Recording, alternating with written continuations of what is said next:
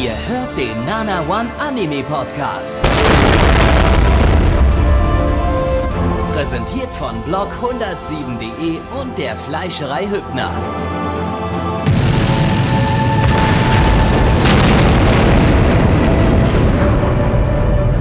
Fleischerei Hübner, denn Essen ohne Fleisch ist wie Bauschaum ohne Treibgas.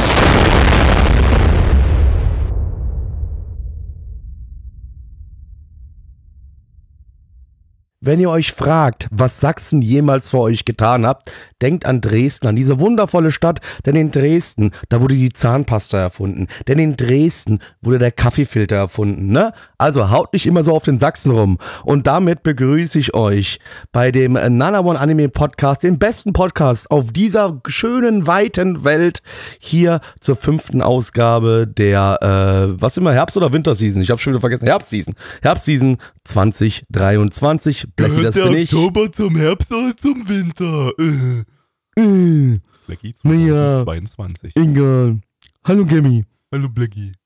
Ich bin heute Hallo. live aus äh, Ostdeutschland zugeschaltet. Hi. Hallo Endo. Hier ist euer Endo Glück auf. Ich bin wie immer live aus dem Ruhrgebiet dazu geschaltet.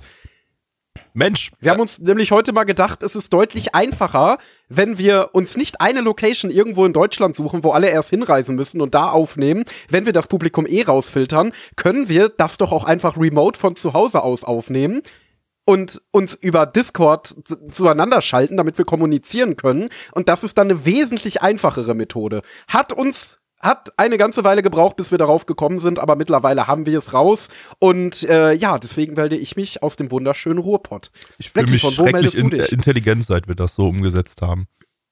Ja, ich finde es auch besser, da müssen wir auch nicht mehr so weit fahren, können es einfach alles von zu Hause machen. Ja, natürlich, ich äh, komme aus dem wunderschönen Südhessen, da wohne ich, da lebe ich äh, und aus dieser Region sende ich für euch gerade live in diesen Podcast rein. Boah, das ist ja unglaublich. Da Ja. haben wir ja so viele Kulturen innerhalb Deutschlands abgedeckt aus diesen drei Orten. Nee, ich meine, wir können ja heute so ein bisschen weiter irgendwie random Facts droppen. Ich habe ja gerade schon zwei tolle Facts über Dresden gedroppt. Gabby, wusstest du das eigentlich, dass in Dresden so tolle Sachen erfunden worden sind? Das wusste ich, weil äh, Dresden ist auch schon ein gutes Stichwort, denn das Land, was wir heute unterstützen werden äh, mit unserer Charity-Aktion, ist Ostdeutschland. Genau, ja, da müssen wir heute gar nicht mal auswürfeln. Heute gehen wir gleich mal in Ostdeutschland. Aber ganz kurz, ich möchte euch auch mal einen Random Fact über Hessen droppen. In Hessen, äh, die Fläche von Hessen besteht aus 42% Wald und ist damit das waldreichste Land in ganz Deutschland. Und nach der Hessenwahl wissen wir jetzt, dass es in Hessen genauso viele Nazis, Nazis gibt. genauso viele Ja, Nazis nicht so wie in viele wie in Ostdeutschland. Fast so viele Stopp. Nazis. Stopp. Fast so viele Nazis wie in Ostdeutschland. Und jetzt man jetzt nicht mehr sagen kann, Ostdeutschland ist die Nazi-Hochburg, sondern nur noch Ostdeutschland Warten mal die Thüringen-Wahl so, ab und ist so Brandenburg. minimal über den anderen Bundesländern. Zumindest so minimal über Hessen und, und, und, und Bayern. Na, Aber das fühlt sich jetzt, ich muss Brandenburg sagen, jetzt so als Ostdeutscher fühlt sich das jetzt doch irgendwie zwar extrem scheiße an, aber irgendwie auch ziemlich gut, dass es jetzt eigentlich nicht mehr so ist, dass jetzt hier die ganzen Nazis sind, sondern die sind jetzt einfach überall in ganz Deutschland. Überall sind die scheiß Aber Nazis. können wir uns bitte nicht damit nicht gut fühlen? Können wir das nicht Also, gut finden? Ich, ich fühle mich jetzt äh, zwar immer noch deplatziert in Ostdeutschland, aber ich weiß jetzt, dass ich überall hinziehen könnte in Deutschland und mich überall deplatziert fühlen würde. Und irgendwann, irgendwann sind wir hier in NRW die einzige nazifreie Insel in Ja, Deutschland. stimmt. Stimmt, das kleine NRW. gallische Dorf. Äh, Ich, ich, wahrscheinlich wird es darauf hinauslaufen, dass ich irgendwann in NRW lande, ja.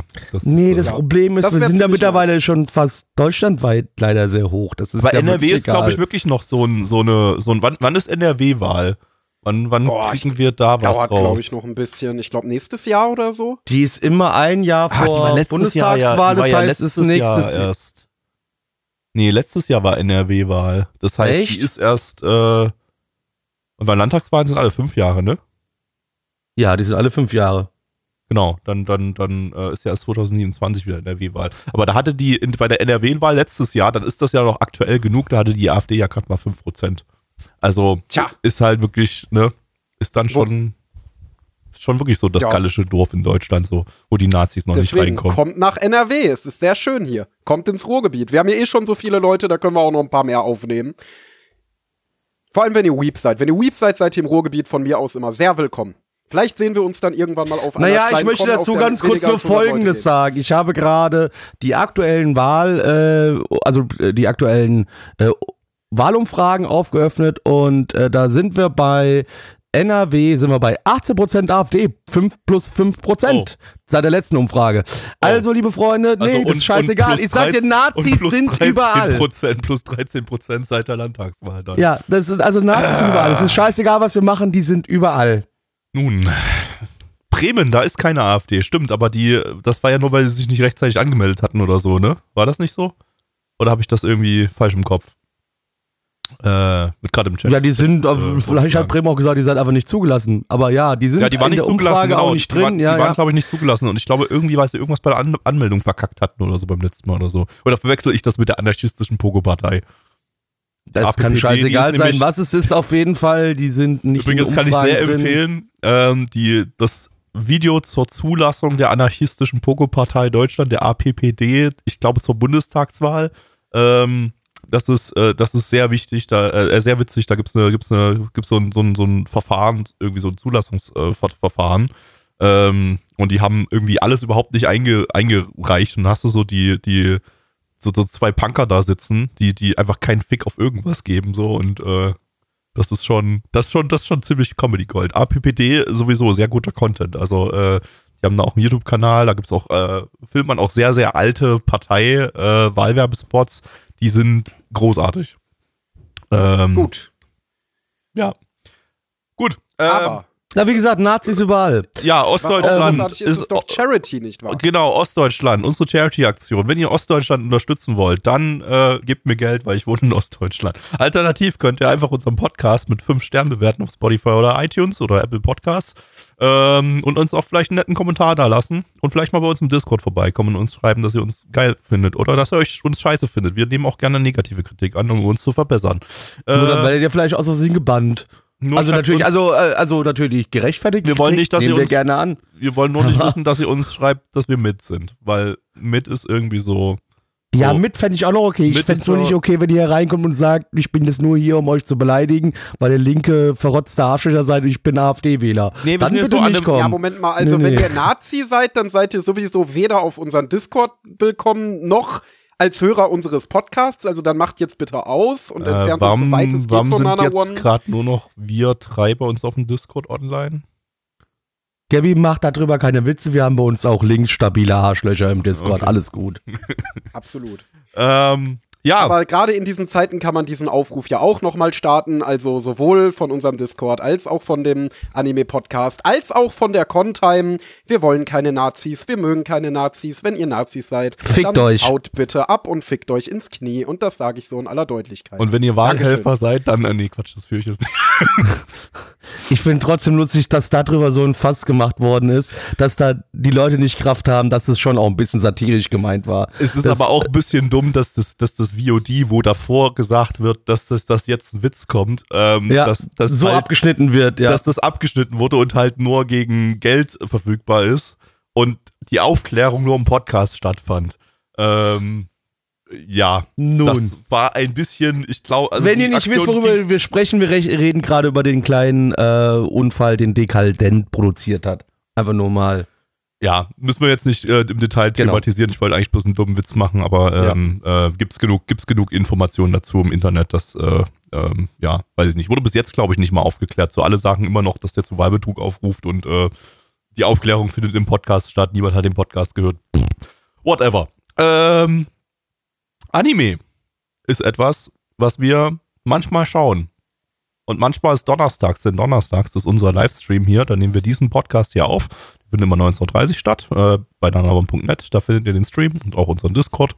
Kommt mal vorbei. Und ähm, genau das tun wir gerade. Wir nehmen gerade einen Podcast auf, den hört ihr sogar gerade eben. Ein bisschen zeitverzögert zu der ähm, äh, tatsächlichen Aufnahme. Aber wir haben jetzt, äh, wir haben jetzt aufgeholt. Wenn ihr diesen Podcast jetzt hört, dann haben wir endlich wieder aufgeholt mit der, mit den, mit den Podcast-Releases. Hoffe ich. Ähm, ja, anyway. Wir beginnen mit dem ersten Anime für heute. Und zwar ist das Undead Unluck. Lizenziert von niemandem. Das ist auch, äh, ja, ganz schwierige Lizenzsituation aktuell. Es ist nämlich so, dass das Ding ähm, von Hulu lizenziert ist und ich glaube, soweit ich Oh. das verstanden habe, li äh, weltweit lizenziert ist. Das Ding ist, Hulu existiert nicht in Europa oder zumindest Nö. nicht in Deutschland. Ähm, haben die, ich glaube, ich glaube, die sind in Großbritannien sind sie, glaube ich. Also wenn ne? überhaupt sind sie nur in Großbritannien, alles andere Glaube, ja. weiß ich aber, nicht. aber sonst nicht so wirklich irgendwo. Ähm, Nee. Und äh, das sorgt dafür, dass dieser Anime einfach in Deutschland nicht verfügbar ist und in vielen anderen europäischen Ländern. Ähm, ja, ob sich da noch irgendwas tut. Ich meine, Hulu gehört ja auch zu Disney. Wie, wie, wie, ist- wie ist ja, also du, du, du hast viele glaub, Sachen, Disney die auf Hulu laufen, kommen dann irgendwann auf Disney Plus raus. Äh, Also ja. Äh, die, ja, genau. Hu- Hulu gehört zu 68% Disney. Genau, deshalb, deshalb gibt es da auch äh, viel Kooperation so. Die Disney Plus-Titel laufen auch bei Hulu meistens und so weiter. Aber hier ist jetzt nicht der Fall, dass es ein Disney Plus Original ist, das dann auf Hulu zweit ausgewertet wird, sondern das ist jetzt ein Hulu Original, also wird so vermarktet. Ähm, und äh, wird eben nicht auf Disney Plus äh, zweit ausgewertet. Das heißt, ähm, ja, also ob, Schrägstrich wann dieser Titel irgendwann nach Deutschland kommt, weiß man nicht. Keine Ahnung. Das äh, kann passieren, kann nie passieren. Ja. So sieht's aus. Ähm, ja, was ein bisschen schade ist, denn dieser Titel ist jetzt, äh, ja, diese Season so einer der großen Hype-Titel, ist ja ein äh, Shonen Jump-Manga, auf dem das basiert. Der läuft seit 2020. Äh, hierzulande auch seit 2021 bei Carlsen. äh, Studios, David Production, die hatten wir letztes Jahr mit Spriggan und Udo Yatsuda. Äh, bei, als Regisseur haben wir Yasuyuki, der Regisseur von Fire Force, Mekaku City Actors und Kubikiri Cycle. Der war vorher bei Chef, der ist dann irgendwann zu David Production gegangen. Oder ich glaube ich nicht, ich, weiß- ich glaube, der ist nicht direkt bei denen im Studio, aber äh, er macht dann seitdem nur bei David Production was. Ähm, ich mochte den bei Chef nicht so. Ich weiß noch nicht so ganz, ob ich den jetzt okay finde. Er wird ziemlich hart gehypt, so auch in der Sakura-Community. Ich kann den Hype nicht so ganz Echt? nachvollziehen. Äh, Also ja, ja, der, der, ja der wird so. dass die Leute den alle scheiße finden und dass die der Meinung sind, der hat Fire Force ruiniert. Oh, eigentlich nicht so. Also, so, wenn du so auf Twitter nachguckst, dann schreiben viele Leute, dass er der beste Chefregisseur ist. So, Krass, Und- habe ich gar nicht mitbekommen. Ich habe ausschließlich Hate mitgekriegt für den Typen. ich, also, seit, seit jetzt äh, Undead Unluck äh, gestartet ist, nur, nur Hype und auch im Vorfeld Ach so, ja, zu ihm. gut, Undead, also, Undead Unluck weiß ich nicht, aber ich weiß auf jeden Fall, also Mekaku City Actors wurde damals ja einhellig zerrissen. Ähm, Fire Force wurde ja der Anfang ganz gut aufgenommen, aber dann halt hat, ist das ja auch sehr schnell gekippt. Und ich habe auch öfter die Meinung gelesen, dass der Regisseur des zweiten Chors deutlich besser ist. Und äh, ja, also keine Ahnung. Aber gut, kann ja sein, dass er hier dann ein, sein Opus Magnum produziert hat. Das werden wir ja dann gleich sehen. Ja, mal gucken. Also, äh, ja, wir, wir reden dann mal über ihn, dann, wenn wir die Folge gesehen haben, dann kann ich mal ein bisschen, können wir mal ein bisschen einschätzen, ob er irgendwie besser geworden ist oder so. Ähm, aber ja, also ich, ich habe gewisse Probleme mit diesem Regisseur, aber mal schauen. Äh, ansonsten ist es hier auch primär das Team von Fire Force Staffel 1. Äh, ja, die machen das jetzt hier und wir gucken das jetzt an. So wie das Konzept dieses Podcasts ist. Jetzt gibt's noch ein Wort von Blackie und dann geht's los. Selbstmord. Typisch Andy, ty- ty- typisch Andy. Der Andy, der hat keinen Körper, aber trotzdem einen fetten langen Schlong. Blackie. Bin ich jetzt Andy? Weil, also ich habe schon einen Körper, aber ich habe auch einen langen Schlong. Ja, dann erzähl uns doch mal was darüber. Ja, nee, wir haben hier äh, die Fabienne. Ich meine schon den, Äh, über den Schlong. Nee, das machen wir später privat, so, okay, weißt du okay. doch. Das ist jetzt nichts für einen Podcast. Ja, okay. Äh, wir, wir haben die Fabienne und äh, die Fabienne hat ein großes Leid in ihrem Leben, denn quasi jeden, den sie berührt, dem passiert großes Unglück. Und ähm, im, ja, und das große Unglück heißt eigentlich quasi, dass jeder, den sie berührt, mit ihrer bloßen Hand, mit, also mit, mit Körperkontakt, äh, der, der stirbt. Und das macht äh, sie so traurig, dass sie eigentlich nur drauf gewartet hat, dass ihr Lieblingsmanga endlich zum Ende kommt, nämlich der ist jetzt nach zehn Jahren rum. Äh, und jetzt denkt sie sich so, ja gut, endlich habe ich erfahren, wie diese wunderbare Geschichte ausgeht. Und jetzt kann ich nur noch eins tun, ich bringe mich um. Denn ich werde niemals Liebe erfahren können, dann, wie gesagt, jeder Körperkontakt endet im Tode. Und dann stellt sie sich auf eine ja, Bahnüberführung und äh, möchte sich in den Tod stürzen. Doch dann äh, kommt der Andreas und der Andreas sagt so: Hier, ne, alles gut, mach doch mal nicht diesen. Äh, Andreas fasst sie an, dann bricht so ein Stück aus der Brücke raus und Andreas fällt in den äh, Graben und wird von einem Zug überrollt. Und jetzt würde man sich denken, Andi ist tot, aber nein, liebe Kinder, Andi ist nämlich untot. Äh, und Andy kommt wieder zurück. Andys Körper wird wieder aus den Einzelteilen, die sich da ergeben haben, ähm, neu geformt und steht jetzt da. Und Andy gibt's auch schon seit hunderten von Jahren und das Einzige, was Andy eigentlich nur möchte, ist sterben. Und deswegen denkt er sich so, hey, wenn die so viel Unglück bringt, vielleicht bringt die mir irgendwann auch so viel Unglück, dass ich durch ihre Berührung sterben kann. Die nehme ich jetzt mal mit. Andy nimmt sie mit. Äh, sie findet das natürlich nicht so cool. Aber dann gibt es noch eine böse Organiso äh, Organisation, die das Talent von äh, Fabienne nutzen möchte und auch äh, Andys äh, besondere Kräfte nutzen möchte. Das finden die beiden nicht so toll, deswegen bekämpfen sie das. Und jetzt sind ähm, Andy und Fabienne zusammen unterwegs äh, und Andy hofft, dass Fabienne sie äh, ihn irgendwann umbringt. Richtige Andi-Aktion. Ja, So der ihn. immer, ey, immer am Das Rumandienen. ist wie einer. Äh, ja. Äh, Ähm, sollen wir vielleicht mit Yuki Yase anfangen? Gabi, wie fandest du die Yuki Yuki Yase Yase. Regie? also, ich fand es nicht komplett kacke. Aber ich fand, glaube ich, auch noch nie von ihm etwas, äh, irgendetwas komplett kacke, sondern er hatte immer mal so Momente in seiner Regie, wo er ganz coole Sachen gemacht hat. Wie hier zum Beispiel äh, die komplette Eingangsszene. Also die, die ersten drei Minuten oder wie viel das waren. Ähm, da wird so ein, so ein, ja, das, das, wobei ich, ich spoilert das mal nicht, das kann man sich dann mal selber in der ersten Folge angucken, aber ähm, man sieht da quasi zwei Szenen ablaufen ähm, und äh, innerhalb der Szene innerhalb der beiden Szenen passieren halt äh, ja romantische Dinge und sehr explosive Dinge. Äh, die passen nicht so ganz zusammen diese beiden Szenen, wurden aber so zusammengefügt, dass die doch ganz gut irgendwie ineinander fließen und die hatten sehr sehr coole Regie. Also da waren da waren sehr, sehr coole Momente drin, die mir sehr gut gefallen haben. Äh, viel, viel Kreativität und das hat auch gut reingepasst. So, da wurden Emotionen gut rübergebracht. In der eigentlichen Folge dann, also alles, was danach kam, ähm, gab es ab und zu zwar ein paar nette Momente, aber da hat sich wieder das herausgestellt, die, die zwei Sachen herausgestellt, die ich bei diesem Regisseur ein bisschen problematisch finde. Ähm, zum einen, äh, dass bei ihm alles sehr, sehr trist aussieht, alles sehr, sehr, äh, ja, wie soll ich sagen, so, so, du, du hast sehr, sehr wenig Details im Hintergrund, das ist auch absichtlich so. Und du hast auch eine Farbgebung, die, die äh, in dem Fall jetzt sehr, sehr ins Bläuliche alles ge gehend ist. Dadurch wirkt das alles farblich sehr, sehr kühl und wiederum durch die, durch die Detailarmut sehr, sehr trist. Ähm, das war auch schon bei anderen Titeln von ihm das, äh, das, das Problem bei Mechaco City Actors und bei, bei äh, Kubikili Cycle, äh, glaube ich, damals. Ähm, aber da hatte das noch irgendwie Sinn, weil das waren Titel, die waren, äh, ja, die, die, die, die sollten irgendwie so ein bisschen arzi-fazi-mäßig rüberkommen, um das mal so zu sagen. Ähm, während das hier zu so einem actionreichen Showentitel, der eigentlich, eigentlich nur dummer, dummer Shit sein möchte, äh, ein bisschen, ja, irgendwie ideenlos und ein bisschen prätentiös wirkt. Und das ist das zweite Problem, das ich mit diesem Regisseur habe. Ähm, ich habe es, glaube ich, schon mal erwähnt. Es gab mal so ein, so ein Interview von mit Akiyuki Shimbo, äh, relativ alt schon, aus der Anfangszeit von, vom Shimbo-Shaft, ähm, der ja der Lehrmeister von äh, Yuki Yase ist. Ähm, und äh, der hat an diesem Interview mal gesagt, so ja, ich äh, gebe, ich, ich, mein, mein Ziel ist eigentlich nicht, dass meine Regie unbedingt irgendwie eine Message rüberbringt in jeder Szene, sondern dass einfach jede Szene besonders aussieht. Dass jede Szene irgendwie ein Kunstwerk für sich ist und irgendwie will, irgendwelche wilden Ideen drin hat und so und nichts normal aussieht. Und das ist so ein Ansatz, den ich grundsätzlich immer schon irgendwie ein bisschen schwierig finde, weil das ist halt so, wenn alles irgendwie besonders aussieht, sieht halt nichts besonders aus.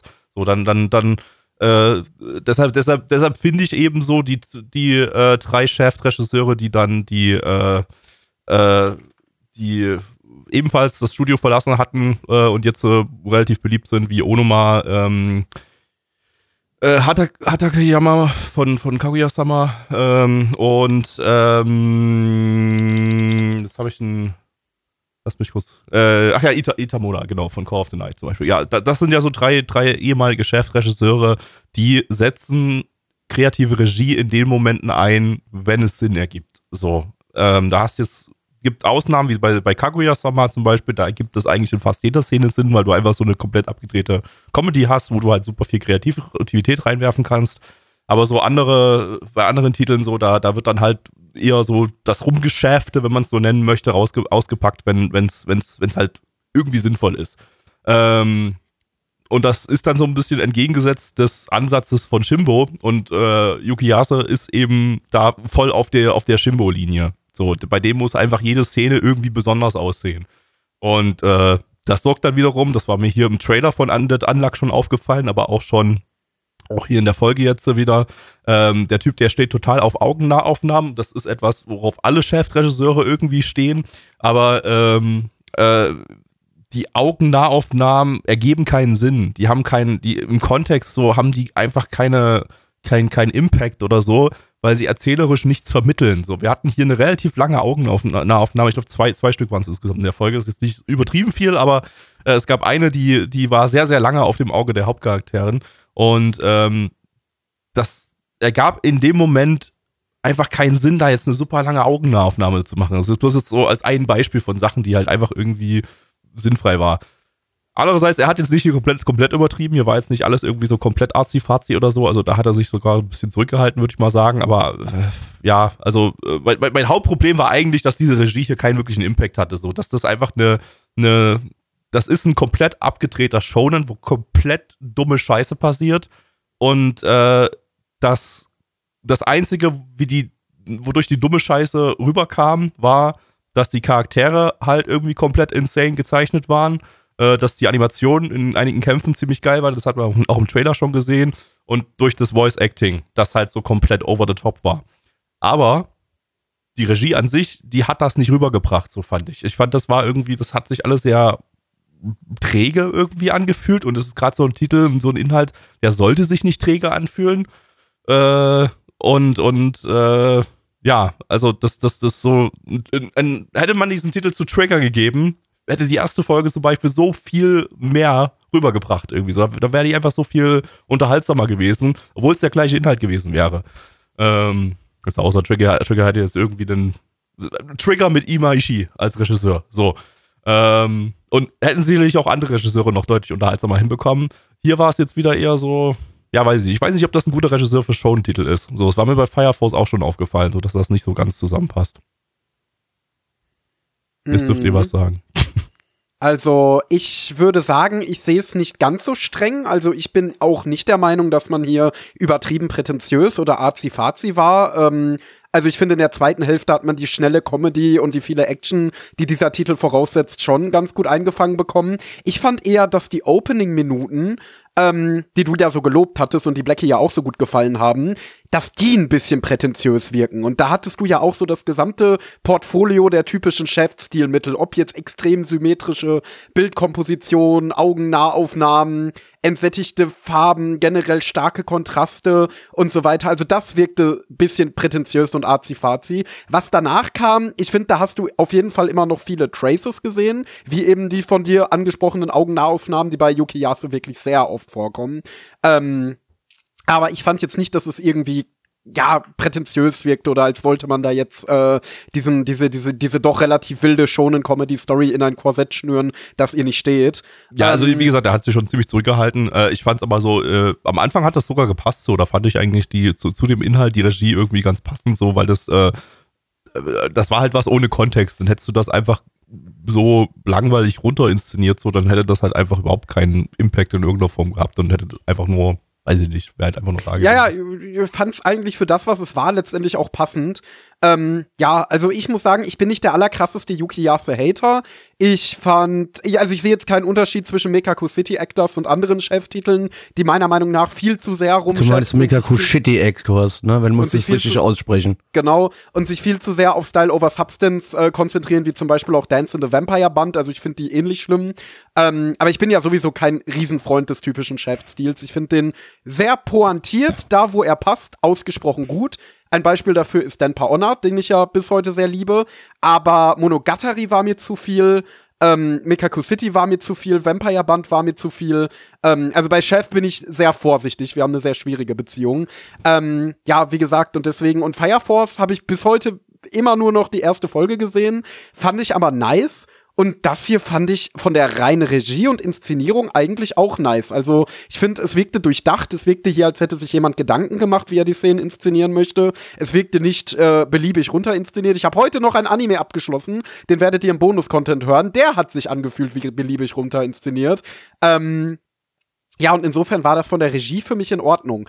Was hier mich eher gestört hat, war der Inhalt. Oh ja. Ähm, das Ding ist, das Ding ist, ich finde das Konzept an sich ja, ist nett und dass man ähm, ein, ein, ein, in, im Jahr 2020 eine Geschichte ansetzt über ein Mädchen, das eine Krankheit ähm, äh, verbreitet, die über Kontakt zustande kommt, wird sicherlich auch ein kleiner Wink in Richtung Corona-Pandemie sein. Aber A, ich habe die Angst, dass das hier zu so einem One-Gag-Wonder wird und das ist so überhaupt nicht mein Ding. Also sowas wie One Punch Man, was im Grunde über zwölf Folgen immer nur denselben Witz wiederholt und es geht immer nur darum, wie äh, ja sie nun mal irgendjemandem Unglück bringt. Und in der ersten Folge hattest du hier noch ein paar ja nette kreative Szenen, ähm, in denen sich das Unglück dann geäußert hat. Aber das ist halt etwas egal, wie kreativ du es gestaltest. Wenn der einzige Witz nur immer und immer wieder ist, sie fasst jemanden an und dann passiert ein Unglück, äh, dann wird das nach spätestens drei Folgen langweilig werden. Und das ist halt so gar nicht mein Film. Und andererseits hattest du hier halt wirklich, ja, so übelst angestaubten, edgy, schonen Humor aus den 2000ern. Also zum Beispiel, dass er sagt, ja, äh, wenn ein Unglück passiert, äh, wenn man dich anfasst, dann lass mich doch mal deine Brüste anfassen und dann grapscht er ihr einen Ausschnitt. Oder, ähm, nee, nee, nicht so, in den Ausschnitt. Er greift dir von unten in, äh, ja, in ihr Top und fühlt so an den Titten rum. Nee, Ja, finde genau. ich nicht in Ordnung, das finde ich nicht lustig, finde ich scheiße. Kann ich Oder- heutzutage einfach nichts mehr mit anfangen. Es ist sexuelle Oder Belästigung, es ist Kacke, es ist beschissen. Oder am Ende der Story, als äh, sie ihm einen Kuss auf die Wange gibt und dann sagt er so, der nächste Schritt ist jetzt Sex zu haben und so. Das ist halt einfach, das ist halt so angestaubter Shonen-Humor. Den fand ich schon in meiner Anime-Anfangszeit nicht wirklich lustig. Ich weiß auch nicht, wo da der Witz dran sein soll, dass man irgendjemanden angrabbelt, was daran jetzt irgendwie, wo, wo, wo da überhaupt die Pointe ist. Ähm, und das ist halt in, gerade in heutigen Anime, die ja eigentlich über sowas stehen und wo sowas ja eigentlich nicht mehr wirklich oft vorkommt, wirkt das halt absolut deplatziert. Also das muss halt einfach nicht sein. Ähm, und dazu kommt dann natürlich noch die Tatsache, ja, dass der Anime außer diesen beiden Witzen aber nicht so wirklich was zu bieten hatte. Also es gab halt den Witz, ja, es passiert ein kreatives Unglück oder irgendjemand wird sexuell belästigt.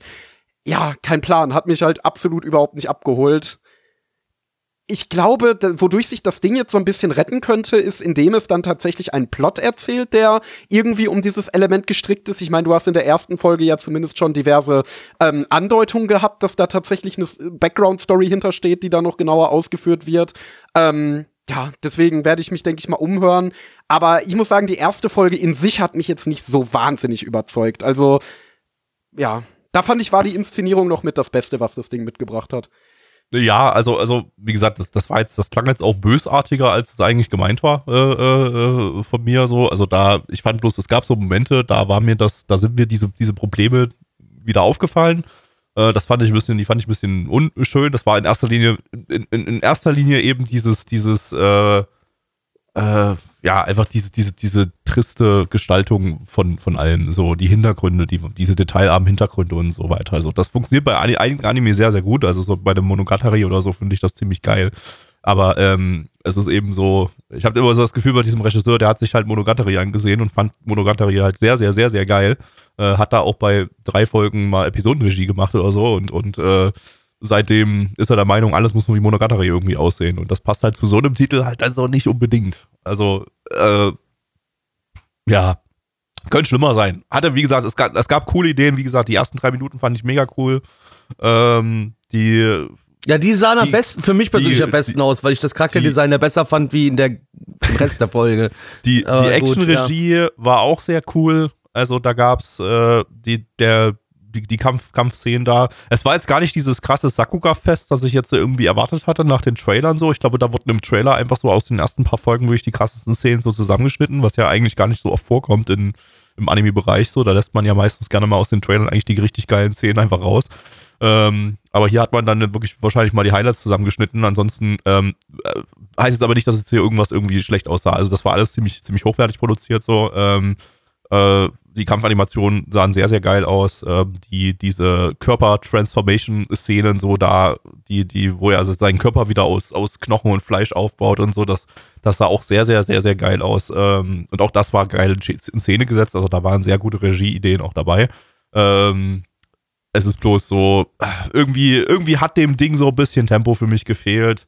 Äh, es hatte ja einige super weirde Momente, wie ihr schon, die ihr schon, ja schon erwähnt hattet.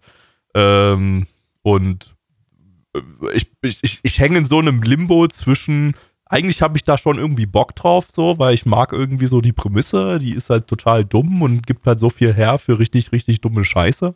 Ähm, aber irgendwie war mir die Scheiße dann in der ersten Folge nicht dumm genug. So, das hätte einfach, da, da hätte viel mehr krachen müssen.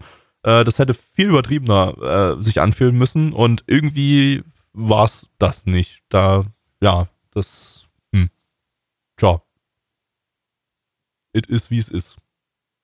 It Kit wie Kit. Ähm, lassen wir uns mal von den Zahlen berauschen. Auf MRL haben wir eine 8,05 bei 10.618 Bewertungen. Stand hier der 18.10.2023. Unsere Community gibt eine 5,71 bei 14 Bewertungen. Gabby. Oh, ich weiß noch nicht. Ich gebe eine ganz knappe 6 von 10 noch.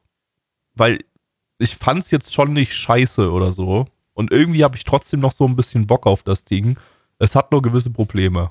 Von daher auch hier, ja, würde ich mich Endo anschließen, was er vorhin gesagt hat, mal abwarten, wie so die, die allgemeinen Meinungen sind. Also ich meine, die Anime-Community hypt das Ding ja komplett ab, wie ihr gerade eben an Blackies MRL-Bewertung gehört habt. Ähm, aber äh, ja, ich, ich, ich, ich schau mal, wie es dann am Ende aussieht, wenn das Ding durch ist. Das ist ja, glaube ich, auch schon für zwei In Two-Core, ja. ja. Two-Core-Anime, ja. Ähm, ja, von daher mal schauen. Ähm, Blackie. Ja, also optisch natürlich, also es war schon ein Feuerwerk, da ist viel passiert, du hast viel gesehen. Ähm, auch wenn mir das Charakterdesign nicht so ganz gefallen hat, äh, das war für mich aber das geringste Problem an dem Ding. Ähm, ja, Story ein bisschen ist eigentlich okay, kann ich mit leben, aber halt wie gesagt, diese, dieser Edge-Humor, dieses, ja, sexuelle Übergriffige, das kann ich mir heutzutage persönlich einfach nicht mehr anschauen. Da wird mir schlecht, das finde ich ekelhaft. Äh, deswegen kann ich ganz ehrlich dem Titel, muss ich unter Durchschnitt geben, nur eine 4 von 10. Ähm, Endo.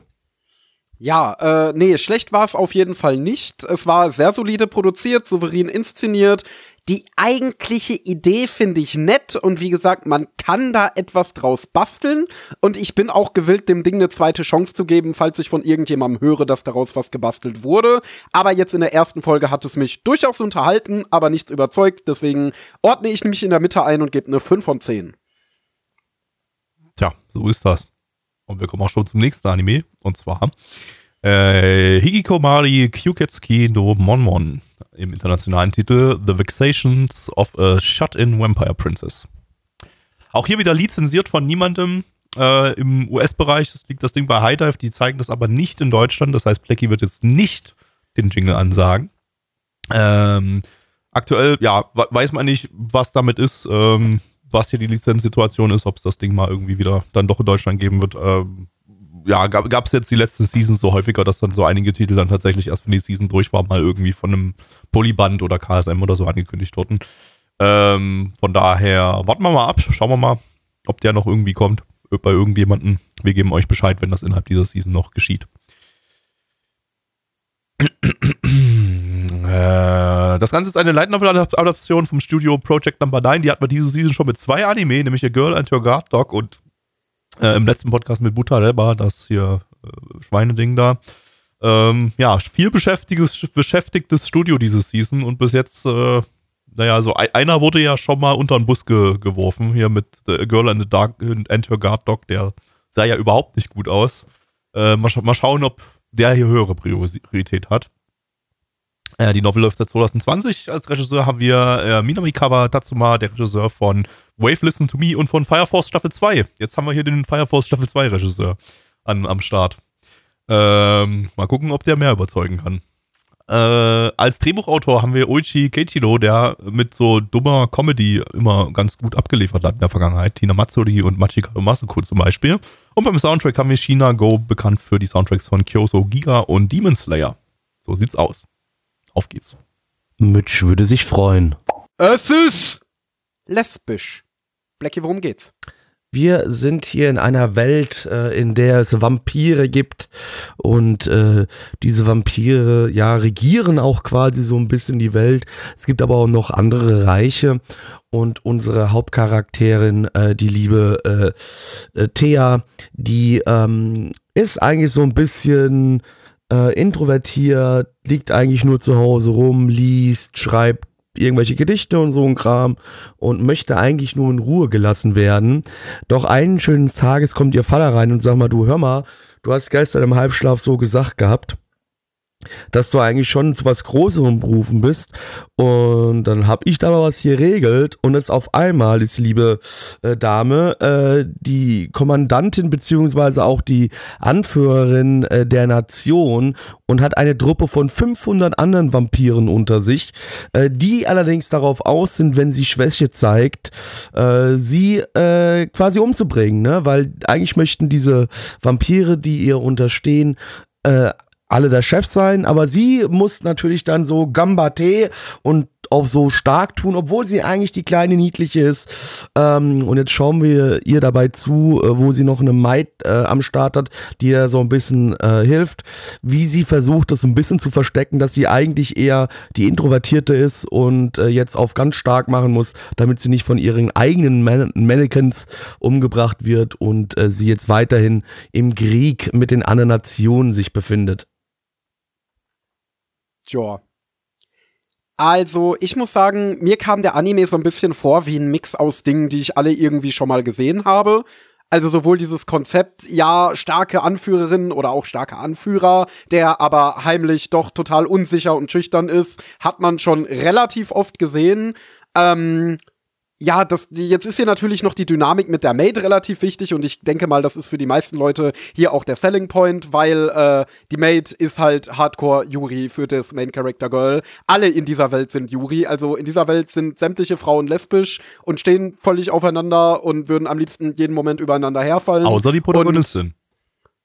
Ja, stimmt, sie nicht. Aber ich glaube, ich weiß nicht, ob sie nicht Yuri ist oder ob sie einfach nur in Ruhe gelassen werden will, weil sie super äh, Sozialphobie hat. Ähm, ja, nee, letzten Endes, das ist, denke ich, für die meisten Leute der Selling Point und äh, ja, keine Ahnung. Also, ich muss sagen, also was ich dem Anime zugutehalten muss, ich würde sagen, es ist der am besten produzierteste Project Number 9 Titel diese Season. Ich fand, der sah eigentlich Abstand, durchgehend ja. relativ stabil aus. Ja. Ähm, hatte sogar einige wirklich sehr hübsche, stilisierte Shots, so ein bisschen äh, nach dem Rental Girlfriend Motto, also wo man so einzelne Shots besonders detailliert und besonders hübsch gezeichnet hat, um sie besonders hervorzuheben, was bei begrenzten Produktionsressourcen auf jeden Fall eine stabile Technik ist. Also es gab legitim Ähm, auch sehr, sehr gute Charakteranimationen in dem Ding an, an einigen Stellen. Ja, also, hier und da schon. Es ja. gab auch ein paar, also die Regie war so ein bisschen so ein Wechselspiel. Also ich finde, da gab es einige sehr coole Ideen, wie zum Beispiel die Szene, wo sie da den Kopf von dem Untergebenen in der Tür eingeklemmt hat, das fast ein bisschen schäftig wirkte. Dann hattest du aber auch wieder ganz viele Szenen, die wirklich total nach dem Mal nach Zahlen Handbuch inszeniert wurden. Ähm, inhaltlich, ja, also wie ich gerade schon erwähnt habe, ich glaube, für die meisten Leute wird hier der USP sein, dass es hier äh, ja ziemlich viel Yuri-Romance gibt. Und das Ding ist, die Witze, die um diese Yuri-Romance herumgestrickt werden, wären, da würde wahrscheinlich jeder, wenn es jetzt ein Edgy-Anime mit äh, einem Jungen und einem Mädchen wäre, sagen, boah, das ist ja voll ausgelutscht, das ist ja voll langweiliger Edgy-Humor, wie zum Beispiel, sie wacht morgens auf und die Maid liegt neben ihrem Bett und dann zieht sie ihr die Bettdecke weg und dann ist sie da auf einmal nackt und hat sich nackt zu ihr ins Bett gelegt. Ähm, davon höre ich nichts, wahrscheinlich weil es Yuri ist. Ähm, aber das war so ein bisschen den Eindruck, den ich tatsächlich hier viel vom Humor hatte, dass eben auch der Humor sehr abgedroschen wirkte und sehr altbacken. Und ähm, wie gesagt, es gab ein paar bisschen nette Cartoon-Gewalt, es gab ein bisschen nette äh, überzeichnete Szenen, die waren ganz cool.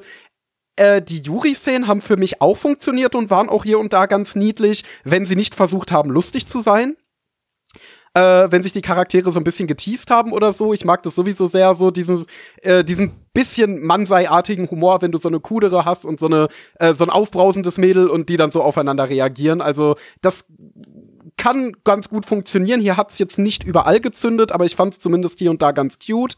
Ähm, ja, wie gesagt, den Humor fand ich dann aber doch relativ langweilig. Also bei mir ist es echt so ein Mischteller. Also ich habe mich unterhalten gefühlt. Das ist auf jeden Fall ein netter kleiner äh, Snack-Anime, aber ich habe da jetzt nichts drin gesehen, was ihn jetzt so richtig hervorhebt. Oder wie seht ihr das? Also wenn das für dich so der Mischteller ist, ist das für mich der Teller scheiße.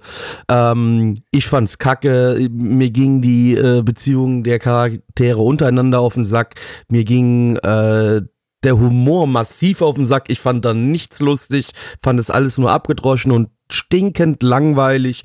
Also Spaß hatte ich mit dem Ding nicht. Was ich natürlich positiv unterschreiben muss, ist wirklich, wie ihr auch schon sagtet, eigentlich ist es optisch ganz nett gemacht so äh, und, und auch die Charakterdesigns sind eigentlich ganz cool.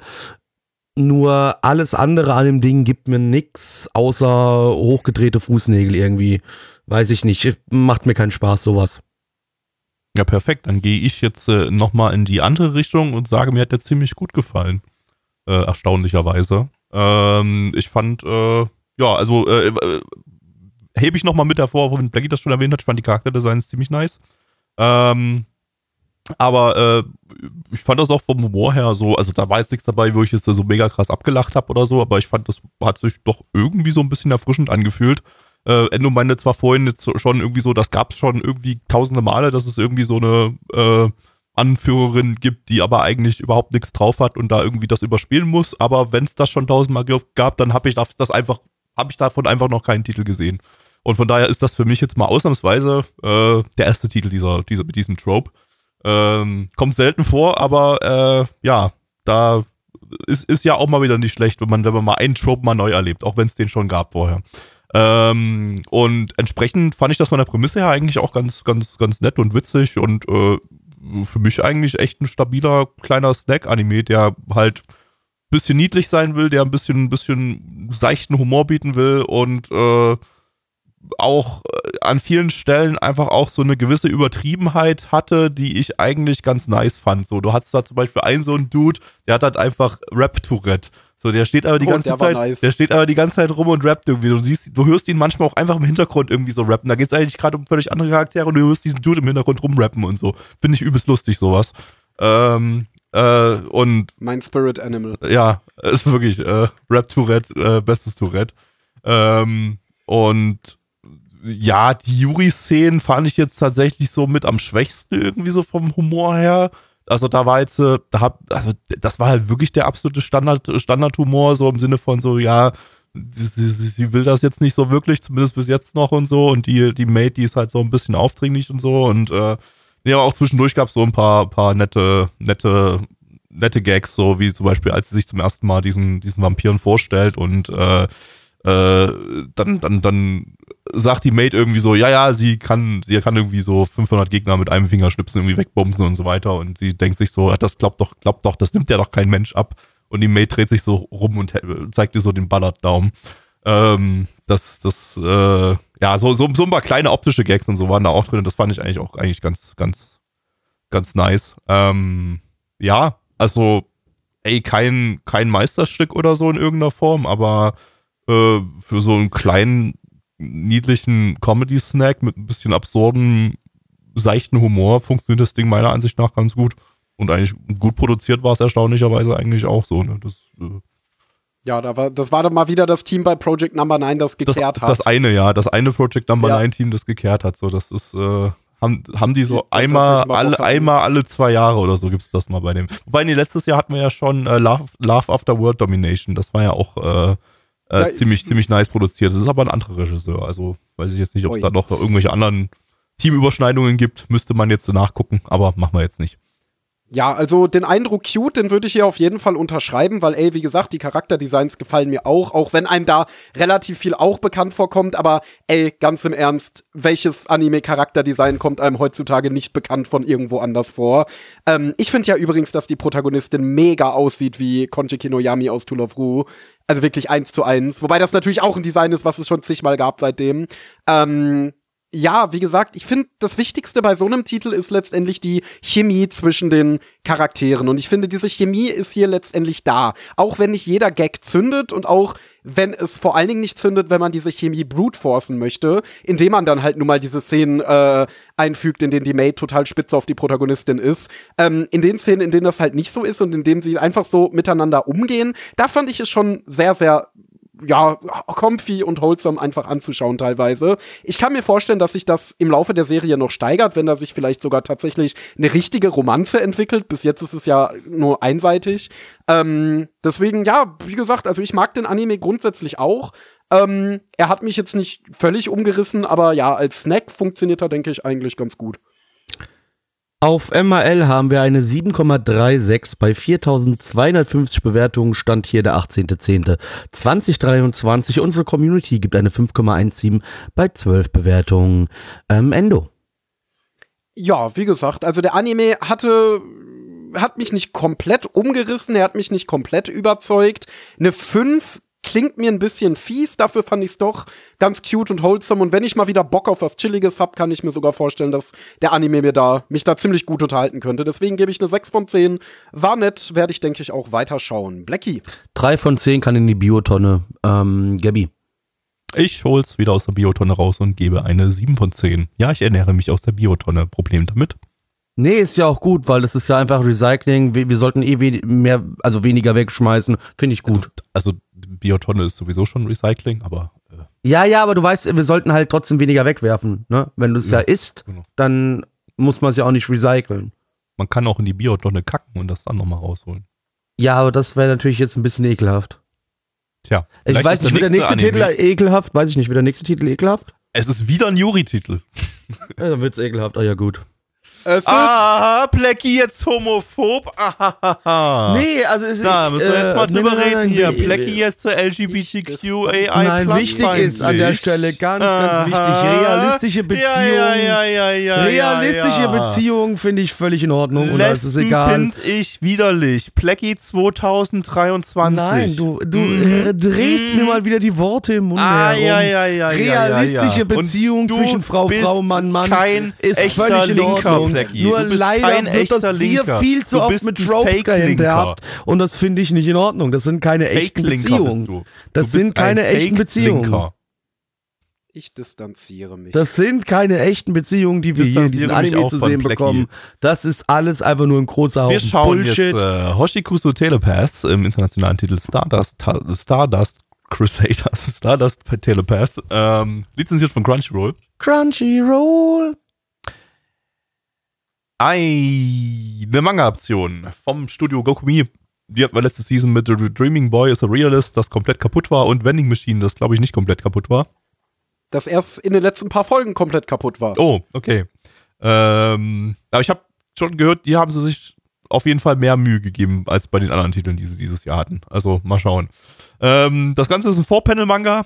Äh, der läuft seit 2019 äh, im Manga Time Kirara Magazin, so wo diese ganzen Moe äh, niedlichen Slice of Life Anime wie Kaon, Eurocamp und New Game und so weiter rauskommen. Ähm, ja, haben wir ja jedes Jahr so mindestens so zwei, drei Titel aus dem Magazin. Wobei ich glaube, dieses Jahr sogar noch gar keinen. Äh, ich glaube, das ist mittlerweile echt nur noch so, gibt nur noch so einmal im Jahr so ein Manga Time Killer Ding oder so. Ich glaube, letztes Jahr war es auch erst Slow Loop und sonst nix. Aber ähm, vielleicht ver vergesse ich irgendwas. Anyway, Regisseurin ist Kaori. Die hat keinen Nachnamen. Die heißt einfach nur Kaori. Ist einfach die, die Karo. Ähm, das ist die Regisseurin von dem Anime, dem lustigsten Titel aller Zeiten. Welcher ist es, Endo? Oh nein. Welcher ist Oh es, Endo? nein. Welcher Der, ist es, so Endo? Welcher ist es, Nickname. Endro? Außerdem Endro! hat die Staffel 2 von Quintuplets gemacht. Äh, Charakterdesigner Sakai Takahiro, der Regisseur, Charakterdesigner von Yuki Yuna und Vending Machine.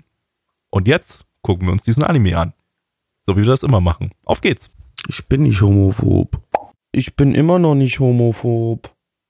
Doch. Aber gut fand ich den Anime jetzt auch nicht. Und da geht's auch wieder um quasi eine Liebesbeziehung zwischen Frauen.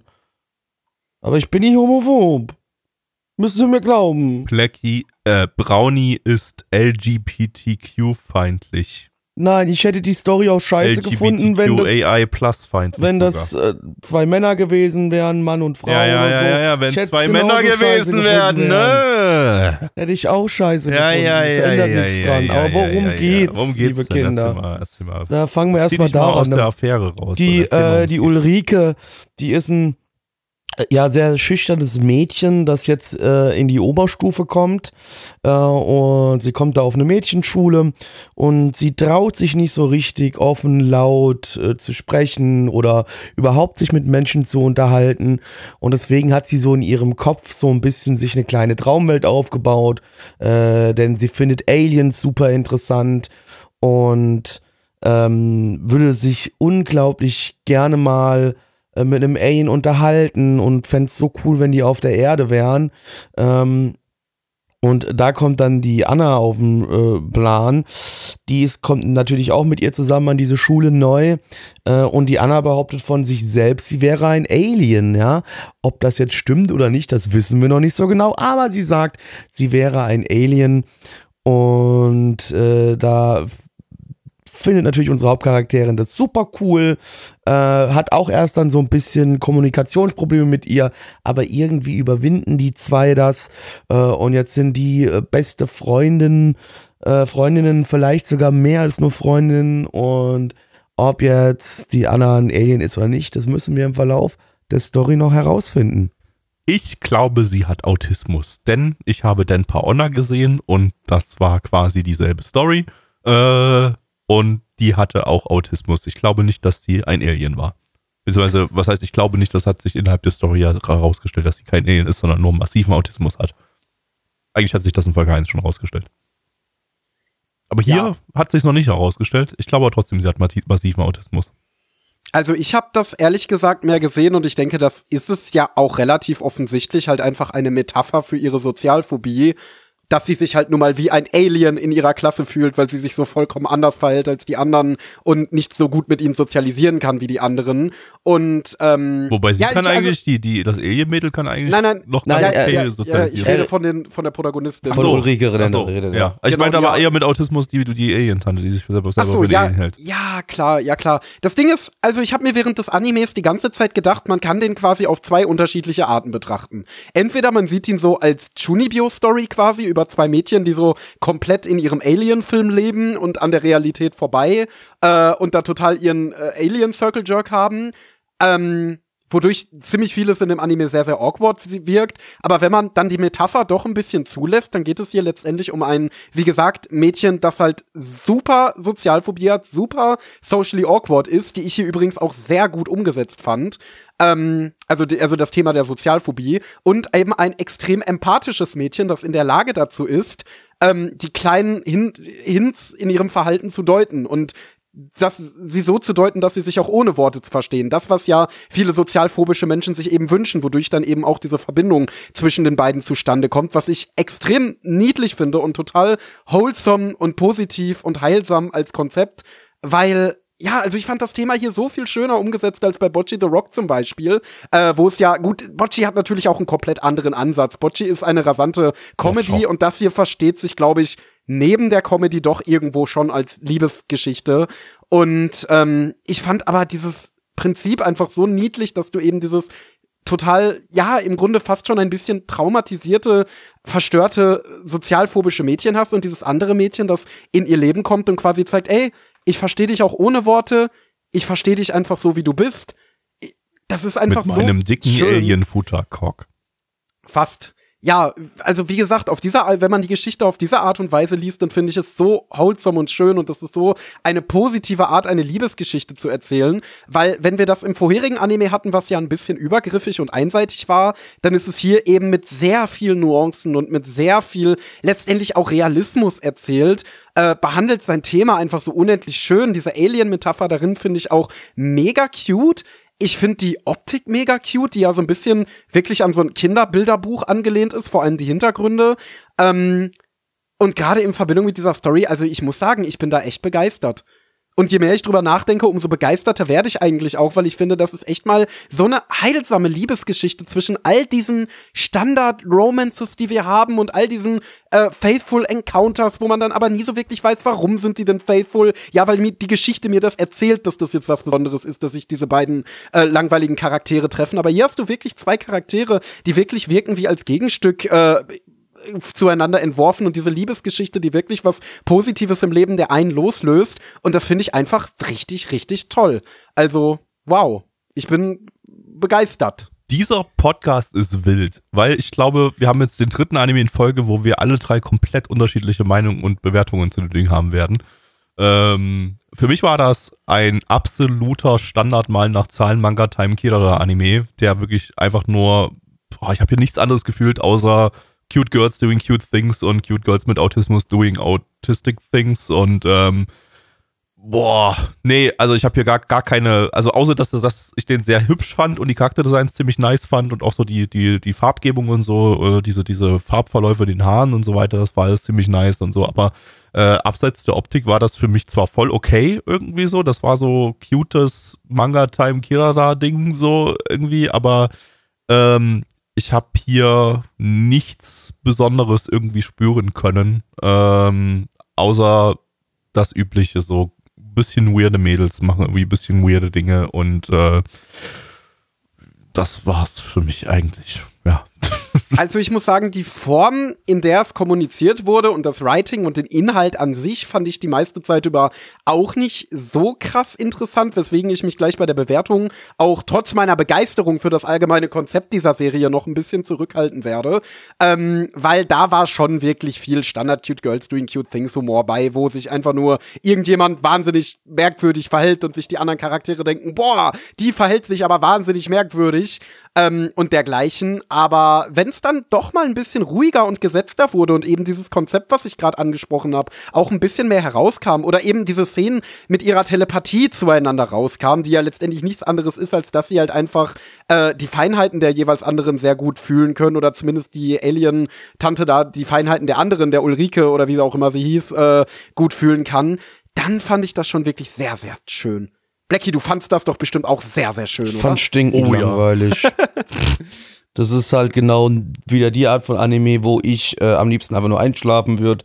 Das gibt mir nichts. Ich habe kein Interesse daran, irgendwelche sozialphobischen Menschen dabei zuzugucken, wie sie versuchen, äh, in die Welt zu finden und dann noch eine, die sich für ein ver- verkacktes Alien hält. Nee, finde ich stinkend uninteressant.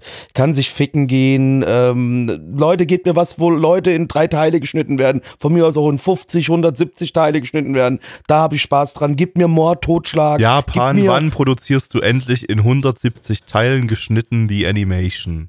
Ich möchte, ich möchte. Tod, Verderben. Ich möchte, äh, möchte, möchte einfach Menschen leiden sehen. Bei Blackie da gibt ich es Bock keine drauf. Freude und, und, und Liebe. Bei Blackie Nee, gibt es nur weißt- Tod und Verderben. Nee, Liebe möchte ich im echten Leben haben und sie mir aber nicht angucken müssen. Da habe ich keinen Bock drauf. Es gibt Aber mir das nichts. ist so Das, nein, es ist nicht cute. Es ist stinkend fucking langweilig. Was soll Aber mich daran? Nein, jemanden, der sie versteht. das ist mir doch scheißegal. Das juckt mich nicht. Es gibt mich nicht. Ich kann mich mit dieser Person nicht identifizieren, weil ich kein 15-jähriges Mädchen bin, das eine Sozialphobie hat. Das bin ich einfach nicht. Da kann ich Aber mich nach nicht reinversetzen. Wird ihr Wunsch nach jemandem, der sie Das versteht, ist mir doch egal. Die soll sich ficken gehen und mir nicht auf den Sack. Aber sie will ja die andere ficken gehen. Das ist mir auch egal, es interessiert mich nicht. Fick, wen du ficken willst, ist okay, aber nerv mich nicht mit deiner langweiligen Dreckscheiße. Weil das Blackie natürlich, äh, Brownie natürlich nicht akzeptieren kann, dass sie ein anderes Mädchen ficken will, ne? Aber. Nein, auch wenn es ein Kerl gewesen wäre, der sich als Alien hinstellt. Weiß ich nicht, wäre mir Und ein scheißegal anderer gewesen. Kerl, der dann auf, das, auf den Alien-Dude, ne, da wäre auch wieder Brownie Wäre auch so. egal, das ist alles scheiße. Ja, alles scheiße, die LGBT. Nee, es ist stinkend langweilige Dreckskacke. Guckt's euch an, wenn ihr einschlafen wollt, dafür ist es gut. Für alles andere ist es nicht gut. Äh, worüber ich auf jeden Fall noch mal reden möchte, ist die Inszenierung. Die war nämlich meiner Meinung nach wirklich sehr kreativ. Das stimmt. Ich habe viele Vorschusslorbeeren hier gehört, aber ich finde, der von mir gerade schon angesprochene Bilderbuchstil, das war halt einfach nicht nur ein cooler Hintergrundstil, hier hat wirklich alles gepasst. Also hier ist generell das ganze Design, das ganze Production Design halt mit extrem viel Sorgfalt gewählt worden. Also hier wurde wirklich ein ganz klarer Stil durchgehend durchgezogen. Es war alles super kreativ inszeniert, entsprechend auch relativ stimmig und atmosphärisch. Ähm, den generellen Look, also diesen bunten, aber jetzt nicht so typisch Anime-bunten, sondern eben so ein bisschen dreamy, magisch bunten Stil fand ich generell sehr, sehr nice. Also ja, das hat mir in dem Fall sehr, sehr gut gefallen, muss ich sagen. Also auch da hat der Anime mich voll überzeugt. Auf MRL haben wir eine 7,2 bei 2528 Bewertungen. Stand hier der 18.10.2023. Unsere Community gibt eine 5,14 bei 14 Bewertungen. 2 von 10, ab auf den Müll damit, sollen sich ficken. Gabby. Werden sie wahrscheinlich. Eventuell. Werden sie nicht, das ist ein Manga Time Killer Anime, das ist alles nur Bait. Äh, ich gebe eine 5 von 10, war okay, war ziemlich mit, aber ähm, hatte auch ein paar gute Seiten, aber inhaltlich nicht so, nicht so top. Endo. Ja, also optisch fand ich super. Wie gesagt, die, das Konzept gefällt mir mega, mega gut. Ähm, Wenn es dann vielleicht irgendwann so ein bisschen von der Comedy, die schon so ein bisschen Standard Cute Girls Doing Cute Things wirkt, abweicht. Es ist ein Four-Panel-Manga, es wird nicht abweichen. So ein bisschen mehr in Richtung Romance gehen würde und so ein bisschen die ernsten Töne ein bisschen ausbaut, die es hier in der ersten Folge schon hatte, dann kann ich mir vorstellen, dass der mich noch völlig abholen wird. So gebe ich erstmal eine 7 von 10, habe ich Bock drauf, werde ich weiter gucken, war schön. So, dann kommen wir jetzt endlich zu einem guten Anime und zwar Kawagoe Boys Sing, ein Boy-Idol-Anime. Yes, da haben wir Bock drauf. Lizenziert von Crunchyroll. Crunchyroll. Ein Original-Anime vom Studio EVG. Das klingt eher irgendwie wie so eine ostdeutsche, äh, weiß ich nicht, Schallplattenherstellungsfirma, die EVG, v, VEB EVG Schallplatte oder so. Ähm, EVG habt ihr noch nie was gehört von diesem Studio. Das liegt daran, dass das deren Erstlingswerk ist und es absolut nichts über dieses Studio zu finden ist im Internet. Ich habe keine Ahnung, was das ist, woher das Studio herkommt. Vermutlich wieder Geldwäsche. Wenn man nichts über die Studios erfährt, Geldwäsche. Wir kennen das. Safe wir kennen das Geldwäsche. Ja schon.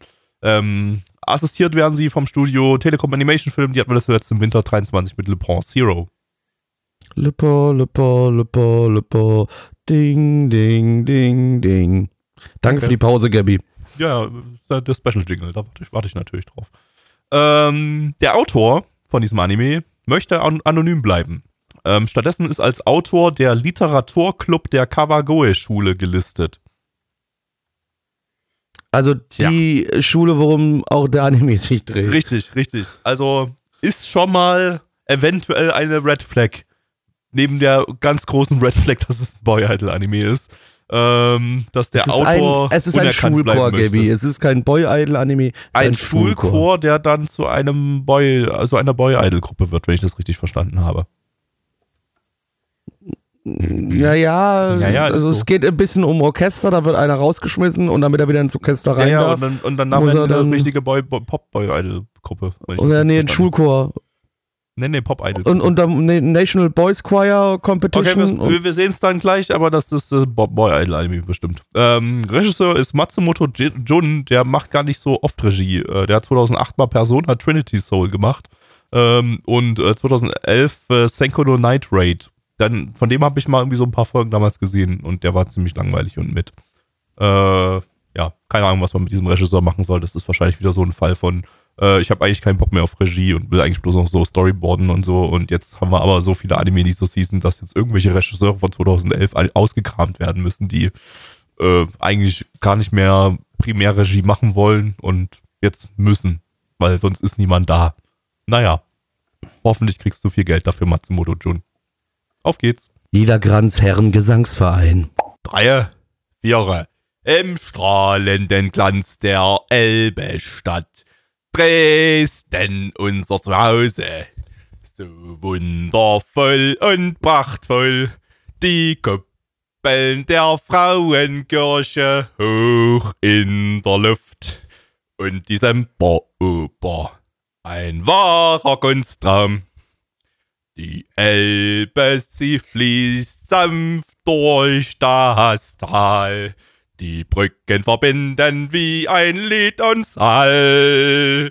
Zwischen barocken Wundern, Geschichte und Kunst. Da finden wir unseren Platz, wir sind voller Gunst. Die Altstadt so reich, so lebendig und klar, Pegida. Die Menschen hier lachen die Herzen so wahr. Wir singen und klingen in diesem Moment Begida. Unsere Stimmen erfüllen, was uns vereint. Dresden, oh Dresden, du Perle im Glanz. Wir singen mit Liebe im Knabenchor-Tanz. Und. ich hab's nicht, nicht Weiter. Unsere Herzen voll Freude im Konzertsaal erklingt. Dresden, oh Dresden, du ewig uns singt. Die Stadt, die uns prägt, wird niemals vergehen. Genauso wie die Maßnahmen zur Pandemiebekämpfung. In unserem Gesang wirst du ewig bestehen. Genauso wie der Lockdown und die Maskenpflicht, die müssen weg. Durch Zeiten und Räume, in Glück und im Schmerz. Dresden, oh Dresden, du lebst in unserem Herz. Blackie, worum geht's?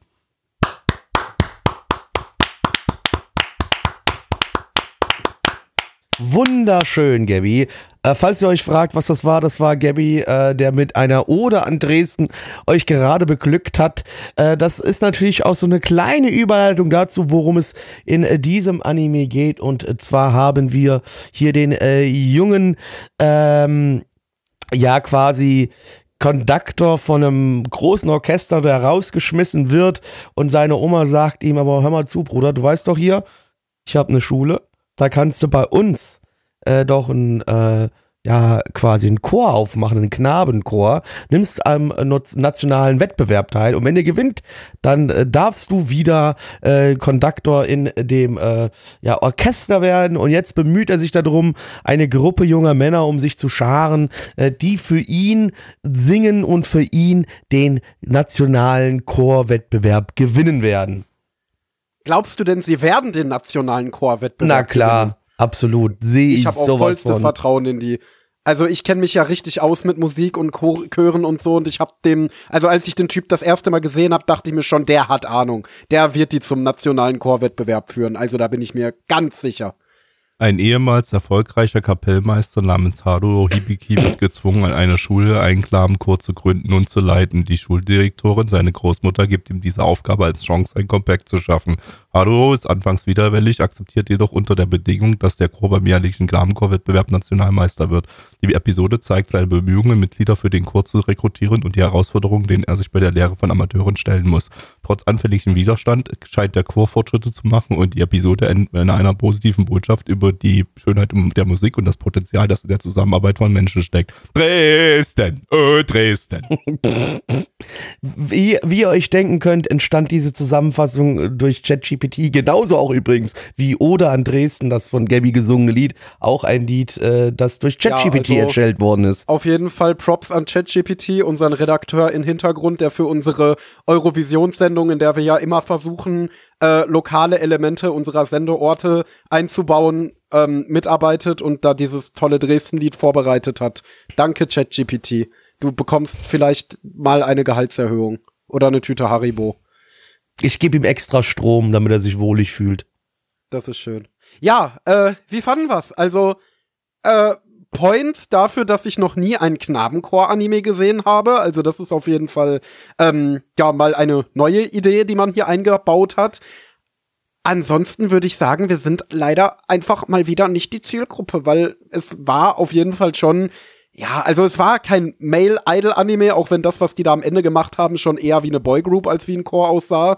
Ähm, da wäre es vielleicht ein bisschen schöner gewesen, wenn die bei ihrem Thema geblieben wären. Aber ansonsten ist es halt ein Pretty Boy-Anime, ne? Also genauso wie man das ja auch in den äh, Cute Girls Doing Cute Things Anime für Typen hat, wo süße Mädchen drin sind, hattest du hier süße Jungs, die alle so ihren eigenen Quirk haben. Das heißt, du hast den ähm, bisschen dusseligen, bisschen kleinen, niedlichen, verpeilten, der den Beschützerinstinkt wecken soll. Und du hast den coolen, abgeklärten. Und du hast den Hauptcharakter, der übelstes Orchester-Chulibio hat und an nichts anderes denkt als an Chöre. Und wenn jemand spricht, dann sagt er, boah, Aber der ist erwachsen, der kann kein Junibio mehr haben. das ist Junibyo ist einfach geblieben bei ihm. Ich glaube nicht. Du bist einfach Doch. nur dumm. Er liebt halt einfach Musik und du verstehst ihn nur nicht. Ja, du hast keine komm. Liebe, du verspürst keine Liebe zu Musik. Ich, ja, äh, ja, wahrscheinlich liegt es daran. Oder Junibyo. Ähm, auf jeden Fall, ja, und da gab es dann auch eine Szene, also eine Fanservice-Szene in der Mitte, was ich übrigens überhaupt nicht judgen will und überhaupt nicht schlimm finde. Also ich als Edgy-Konnoisseur bin ja derjenige, der sich am wenigsten darüber beschweren darf, wo man die Typen sieht, wie sie in so einer Gemeinschaftsdusche sich duschen und da gab es dann schon ein paar prächtige Muckis zu sehen.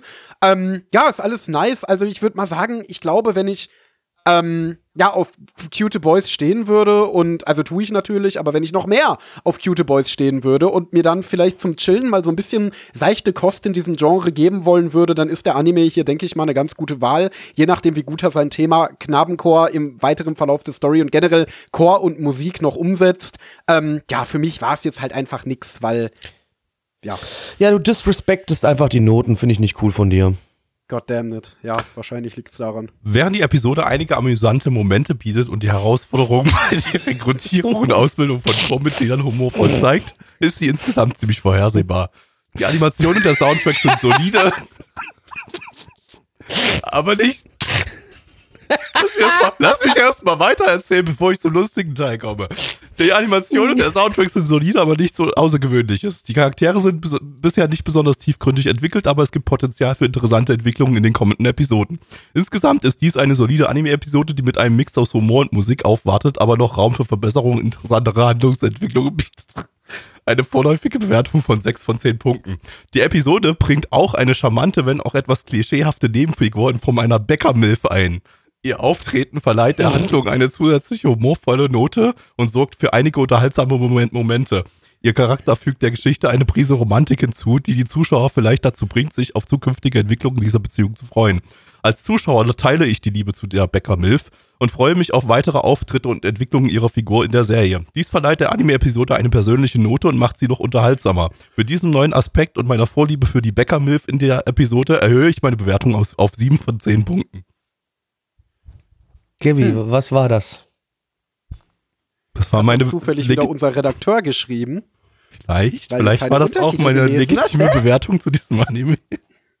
Ja, es ist täuschend echt, deswegen frage ich ja. Ja, auch ja, also es kam auch jetzt nicht vorgelesen vor übrigens. Es kam also schon so, als ob Nee, war komplett frei, so- frei, frei erzählt.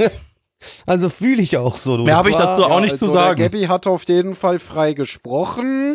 Genau. der Inhalt war äh, gut strukturiert. Ja. Und ich weiß jetzt mehr über die Bäcker-Milf. Ich finde, der sollte eine 1 plus kriegen. Damit Aber er ich hätte da vielleicht noch kritische Nachfragen. Ich hätte da, äh, Gabi, äh, wie fandest du denn diese eine, also an dieser einen speziellen Stelle, wo, wo, wo im Untertitel so, so zwei, drei Wörter standen, die Endo und ich so ein bisschen kritisch fanden. Wie fandest denn du denn die Stelle? Moment.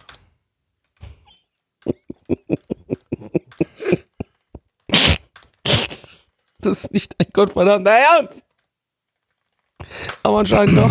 Warte, ich hab's gleich, mir fällt's gleich wieder ein. Sekunde. Dir fällst, also musst noch kurz überlegen, dein Hirn rattert noch. Ja, ich habe da auch eine okay. Stelle gefunden, an der zwei und drei kritische Momente stattgefunden haben. Die Details zu diesen kritischen Momenten und wie ich sie wahrgenommen oder empfunden habe, ähm, sind nicht direkt in meiner vorigen Anfrage enthalten. Moment, fuck! äh, Überführt, du Halunke! ah, Entschuldigung, ich ging noch in Gedanken bei der Bäckermilf. Äh, äh, da habe ich den Moment wohl verpasst. So. Du Schurke! Aha. Nutzt er wohl ChatGPT, um mir seine Meinung zu bilden. Aha, aha. So einer bist Moment, du. Moment, der fällt Ja, gleich wieder ein. Äh, ähm, okay. Ähm, ja, also, pass auf. Ähm, es gab dann eine Szene in der Schule während einer der Chorproben. Haruo Hibiki steht vor den Chormitgliedern und versucht sie zu motivieren, das schwierige Lied zu singen. Die Stimmung ist angespannt, da die Schüler Zweifel an ihren Fähigkeiten haben. Der erste kritische Moment war äh, an der Untertitelzeile von Haruo Hibiki, ihr müsst an euch glauben und eure Herzen in die Musik legen. Wir können das schaffen. In diesem Moment bricht die Stille in der Halle, die Schüler blicken sich unsicher an, einige sind frustriert, während andere noch immer zögerlich sind. Der kritische Moment 2, die Bäckermilf, die in der Nähe steht, erkennt die Verzweiflung der Schüler und entscheidet sich, ihnen zu helfen. Die war nicht mal Sie da, die Bäckermilch. Doch, doch, doch. Du hast nicht aufgepasst. Nein, die war sie geht zum da. Klavier und Also, beginnt sanft die Gefühl, ersten das Noten des in eine waschechte Fanfiction entwickeln. Sie geht zum Klavier und beginnt sanft die ersten Noten des Liedes zu spielen. Ihre beruhigende Präsenz und ihr musikalisches Talent haben ein sofortige, eine sofortige Wirkung auf die Schüler. Die Co-Mitglieder lassen sich von ihrer Musik inspirieren und beginnen mit mehr Selbstvertrauen zu singen. Haruo Hibiki scha schaut erstaunt auf die Becker Milf und erkennt, dass sie eine wichtige Rolle in der Entwicklung des Chores spielen wird. Diese kritischen Momente sind entscheidend, um die Veränderung und den Fortschritt in der Geschichte der Anime-Episode zu verdeutlichen. Sie veranschaulichen, wie die Becker Milf und die Schüler, Musik der Schüler ähm, und Haruo Hibiki beeinflussen und die Handlung vorantreiben. Das ist meine Meinung dazu. Ja, aber Gabby, du hast jetzt nichts zu dem kritischen Teil wirklich gesagt. Das waren die zwei kritischen Momente in der Episode. Ja, und du hast ja trotzdem nichts gesagt bei der. Wortwahl, die da getroffen worden ist. Weil die war ja das Kritische. Ähm, Also ich finde, als die Beckermilf Ausländer rausgesagt hat, das war schon ziemlich Das fand es auch schwierig. passt aber zu Dresden, zu dem Opening. Ja. Oh Gott, oh Gott, oh Gott. Ja, also liebe Kinder, diese Aufnahme ist sponsert bei ChatGPT. Bedankt euch. Wir kommen zu den Zahlen, weil hier kommt sonst nichts mehr Gescheites bei rum. Auf MRL haben wir eine 5,90 bei 350 Bewertungen. Stand hier der 18.10.2023. Unsere Community gibt eine 3,17 bei 12 Bewertungen. Gabby, ich möchte jetzt eine ernsthafte Bewertung von dir haben und nicht die von ChatGPT. Äh, keine Ahnung, zwei von zehn. Endo. Äh, ja, wie gesagt, für das, was es war, war es sicherlich nett. Es war halt absolut nicht meine Art von Anime. Deswegen gebe ich eine 3 von 10, aber falls ihr auf Cute Boys steht, dann schaut da mal rein, dann könnte es euch gefallen. Blackie. Ich schließe mich Endo an. Ich gebe auch eine 3 von 10. Dann kommen wir zum letzten Anime für heute und zwar Ex-Arm Staffel 4. Hm. Hm. Ja, hat auch noch einen anderen Titel, nämlich Kami Erabi God App oder God Dot App. Lizenziert von Crunchyroll. Crunchyroll. Ein Original Anime vom Studio Unend. Auch Ja. wieder äh, ein Studio, das für Geldwäsche bekannt ist. Also das gar nicht bekannt ist, weil man von diesem Studio zuvor noch nie etwas gehört hat. Aber man Richtig, konnte und deswegen es, ist es für aber, Geldwäsche aber bekannt. Ich konnte es diesmal zumindest zurückverfolgen und es ist ein Studio, das aus Polygon Pictures heraus entstanden ist. Ähm, ist aber deren Erstlingswerk, äh, ist ein CGI-Only-Studio. Polygon Pictures, das ist schon nicht unbedingt mein Lieblings-CGI-Studio. Ähm, das hier sieht nochmal unter der Qualität von Polygon Pictures aus, was man so in den Trailern gesehen hat. Aber vielleicht ist es ja viel besser als die Trailer. Copium hilft dir nicht, Gabby. Ja, ich, ich weiß, aber ich kann nicht anders. Das ist eine Sucht. Wir haben hier zwei Autoren. Zum einen Motherfucking Yoko Taro, der Autor der Drakengard und Nier-Reihe. Äh, da gab es ja auch dieses Jahr Nier Automata. Voll gut. Daumen nach oben. Win der Woche. Zusammen mit Jin, das ist der Autor von Mekaku Shitty Actors und Listeners. Voll gut. Win der Woche. Das ist ja eine wilde Regisseur. Kombi. Was? Das ist ja eine wilde Kombi. Yep. Regisseur. Also Yokotaro wusste ich ja, aber Jin. Regisseur ist Sechta Hiroyuki, den hatten wir diese Season schon mit Gamera Rebirth. Geil. Assistenzregisseur ist Motherfucking Ryojimo, der Regisseur von Yosakura Quartet Hana no Uta und ähm, einer der äh, ja, ganz großen Sakuga-Animatoren der mit 2000er, äh, der irgendwie so eine neue, der so eine, der so, so ein bisschen so als der das, das große neue Licht am Sakuga-Himmel damals gefeiert wurde und irgendwie so eine, diese Web-Gen-Generation sozusagen angeführt hat. Ähm, der hat zum Beispiel bei Birdie Decode und so diese ganzen krassen Sachen gemacht, die dann die Leute übelst hässlich fanden, weil sie total wild waren und total unkonventionell animiert und so. Und äh, dann haben sie davon ja einige Szenen komplett neu animiert, weil die Leute das irgendwie damals, damals noch nicht bereit waren dafür. Aber eigentlich übelst talentierter Dude, ähm, der jetzt seit mehreren Jahren gesagt hat, Scheiß drauf, Digga. 2D-Anime können sich ficken, ich mache nur noch 3D-CGI-Scheiße. Und ähm, damit nun sein großes 2D-Animationstalent einfach in die Tonne getreten hat. Tolle Karriereentwicklung, Ryojimo. Ich bin sehr stolz auf dich, Brudi. Ähm, ansonsten haben wir als Charakterdesigner noch Okubo Atsushi, der Mangaka von Soul Eater und Fire Force. Also an sich eigentlich ein ziemlich wildes, krasses Team aus Menschen, die naja, Mal was gerissen haben. die mal was gerissen haben, aber auch irgendwie alle so ein bisschen zweifelhaft vielleicht auch sind. Ähm, aber naja, gehen wir mal rein. Ich muss raus. O Bochum, Stadt, die strahlt so schön im Licht, wo Knabenchöre singen dat Gesicht. In deinen Straßen weit und breit erklingt ein Lied, das nie vergeit.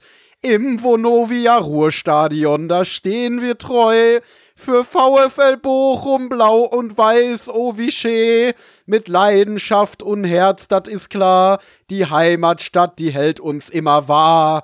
Starlight Express, dat is ein wunderbares Ding, wo Züge rasen und der Traum uns bringt. Die Bühne strahlt voller Glanz und Pracht, in Bochums Herz, da hält dat Leben Wacht. Herbert Grönemeyer, ein Sohn von hier. Seine Lieder, die singen wir mit Begeisterung, nie verlieren wir. Mit seiner Stimme stark und zart besingt er Bochum aus vollem Herz und Bart. Also weißt du, da hat Bochum mit von Herbert Grönemeyer, ne, also schon ein Song, der Bochum heißt. Und dann singst du so eine Scheiße. Hättest auch einfach Bochum singen können. Ja, aber das hat uns unser Redakteur extra geschrieben, weil wir ja was Lokales hier in unserer Eurovisionssendung Ja, einbringen hättest wollen. du ja auch mit einfach Bochum machen können. Hätte Ja, auch funktioniert. Aber ich finde, das sollte jetzt als äh, Stadionhymne vor jedem Heimspiel vom VfL. ich glaube, viele, viele Bochum-Fans würden da sagen, nein.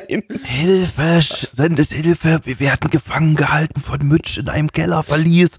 Er, be- be- er bedroht uns mit einer Pistole und zwingt uns dafür, dazu, alle unsere Anmods zu singen. Hilfe!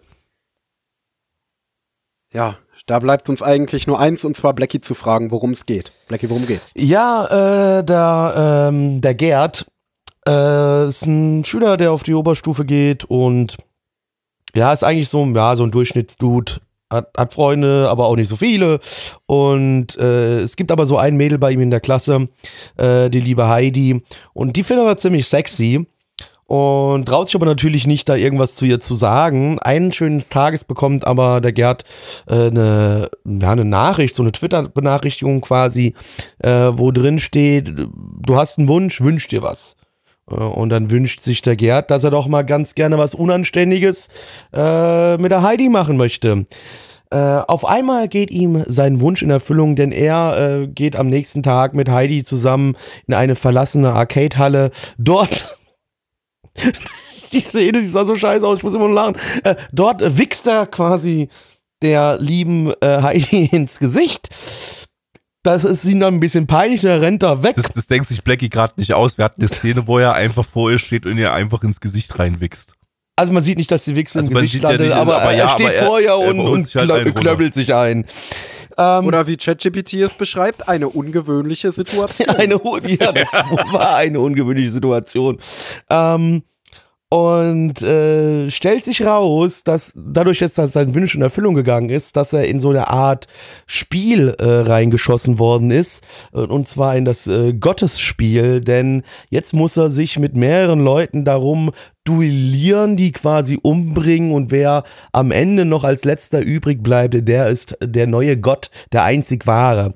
Und natürlich auch äh, die äh, Heidi, in die er vorher noch auf, aufs Gesicht gechist hat, die ist auch Teil dieses Spieles und die will ihn umbringen.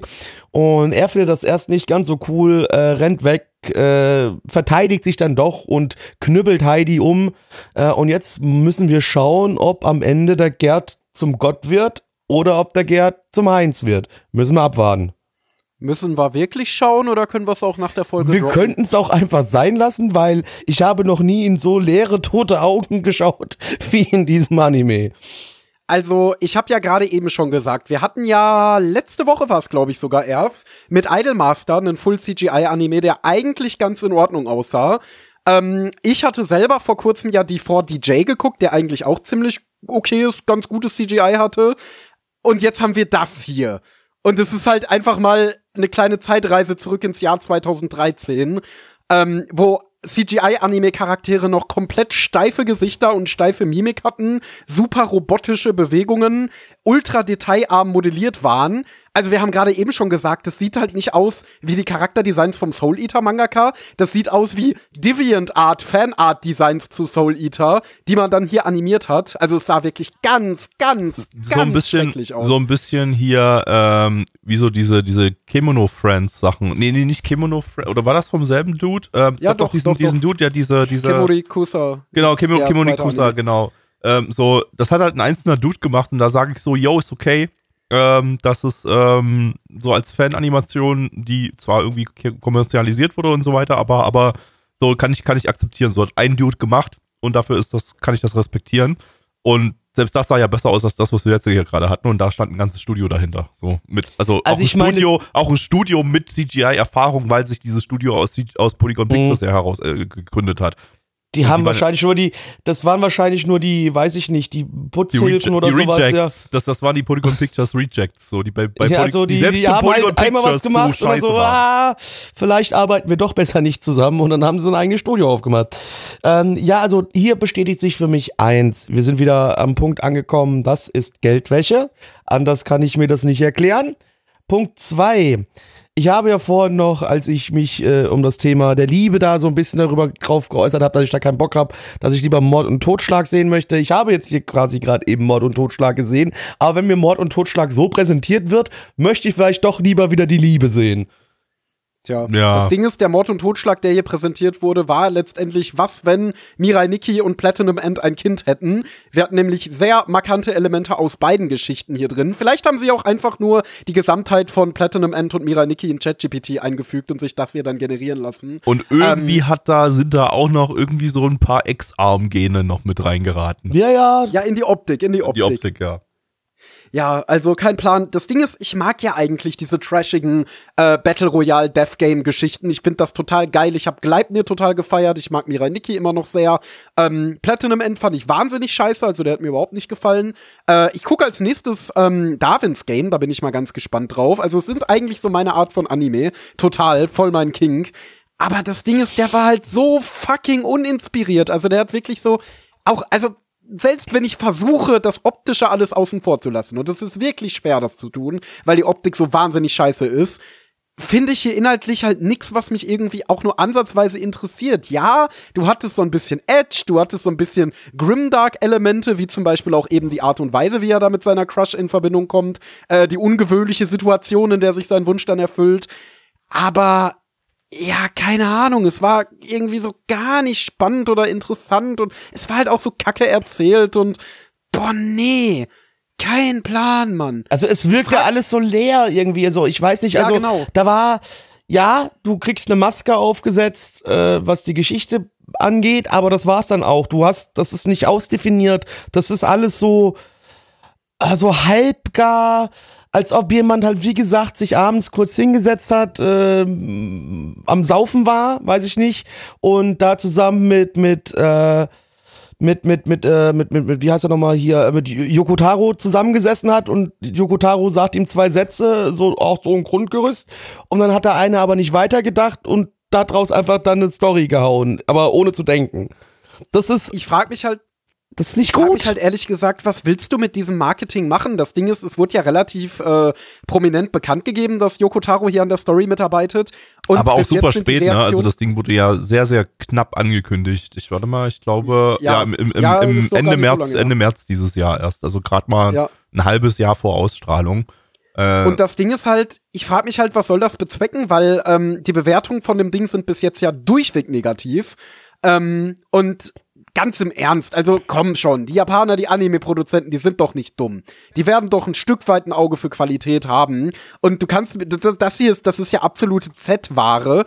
Und selbst wenn man da Yoko Taro draufdruckt, da hätte sich doch bestimmt jemand denken können, dass die Yoko Taro-Fans, die sich das hier angucken, weil sie ein neues Nier Automata oder so erwarten, äh, dass die wahnsinnig enttäuscht sind und dass das Ding dann tot gehatet wird. Also, was für ein Bass wollten sie damit erzeugen, dass die Leute sich Folge 1 angucken, übelst enttäuscht sind und das dann hinschmeißen oder was? Das ist das, was, glaube ich, so am Ende bei passiert. Ne? Weil, wie gesagt, nochmal, Yokotaro hat hier nur das Konzept beigesteuert, aber es wird natürlich logischerweise dann der Name groß draufgehauen, weil es halt ein bekannter Name ist. Ja? Das ist halt so klassisches Ding wie der Regisseur von irgendwas, der Dings von da und der von da, ne? so dieses ganz klassische, einfach Ähm. nur um, um, um versucht, jede Kleinigkeit der Promotion rauszuziehen, die nur geht. Ich, Ja. ich denke, wir denken hier zu westlich, weil man muss ja bedenken, in Japan sind ja CGI-Anime extrem beliebt. Die sind ja beliebter fast als 2D-Animation.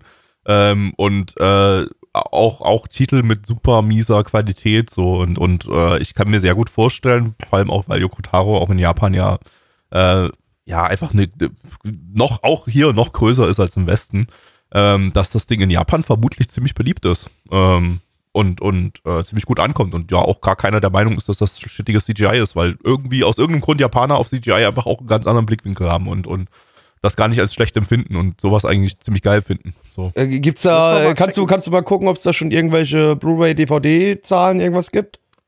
Oder Nee, gibt es ja nicht, ähm, äh, Bewertungsseiten? Gibt es sowas wie ein japanisches mal Anime-List? Nee, aber es gibt, ähm, es gibt da so einen Blog ähm, oder so eine Anime-News-Seite, Yara On heißt die, und da sind auch ähm, immer Episoden äh, Review-Threads sozusagen. Also da so als Newsartikel werden so Screenshots aus einer Episode gepostet, dann drunter, drunter dann, dann so die, dann gibt es eine Zusammenfassung aus der äh, aus der aus der 4chan oder äh, 2chan Community dazu und ähm, darunter dann noch Kommentare zu den zu den Leuten. Ich kann das mal schnell raussuchen, in ChatGPT reinwerfen und mal gucken, ob ähm, ob wie die Meinungen da sind. Kann aber natürlich sein, dass es, weil es gibt nicht zu jedem Anime so einen Thread, aber ich ich werde es mal, ich ich suche es mal kurz. Erzählt mal weiter. Während Ja. gucke ich mal. Boah, ja, ich, auch wenn dann halt das so ist, dass in Japan das gerne ähm, besser funktioniert, logisch, äh, dann ist es ja auch okay. Äh, ich meine, die Dinge werden ja nicht nur äh, für, Was? für den äh, ausländischen Markt produziert. Natürlich zählt für den Japaner am Ende immer noch der Heimmarkt am meisten, äh, auch wenn er natürlich mittlerweile overseas so viel Kohle damit scheffeln kann. Ähm, aber da sind die ja immer schon so ein bisschen sehr auf sich selbst eingeschossen. Das ist, glaube ich, so ein, immer noch so ein Ding bei denen.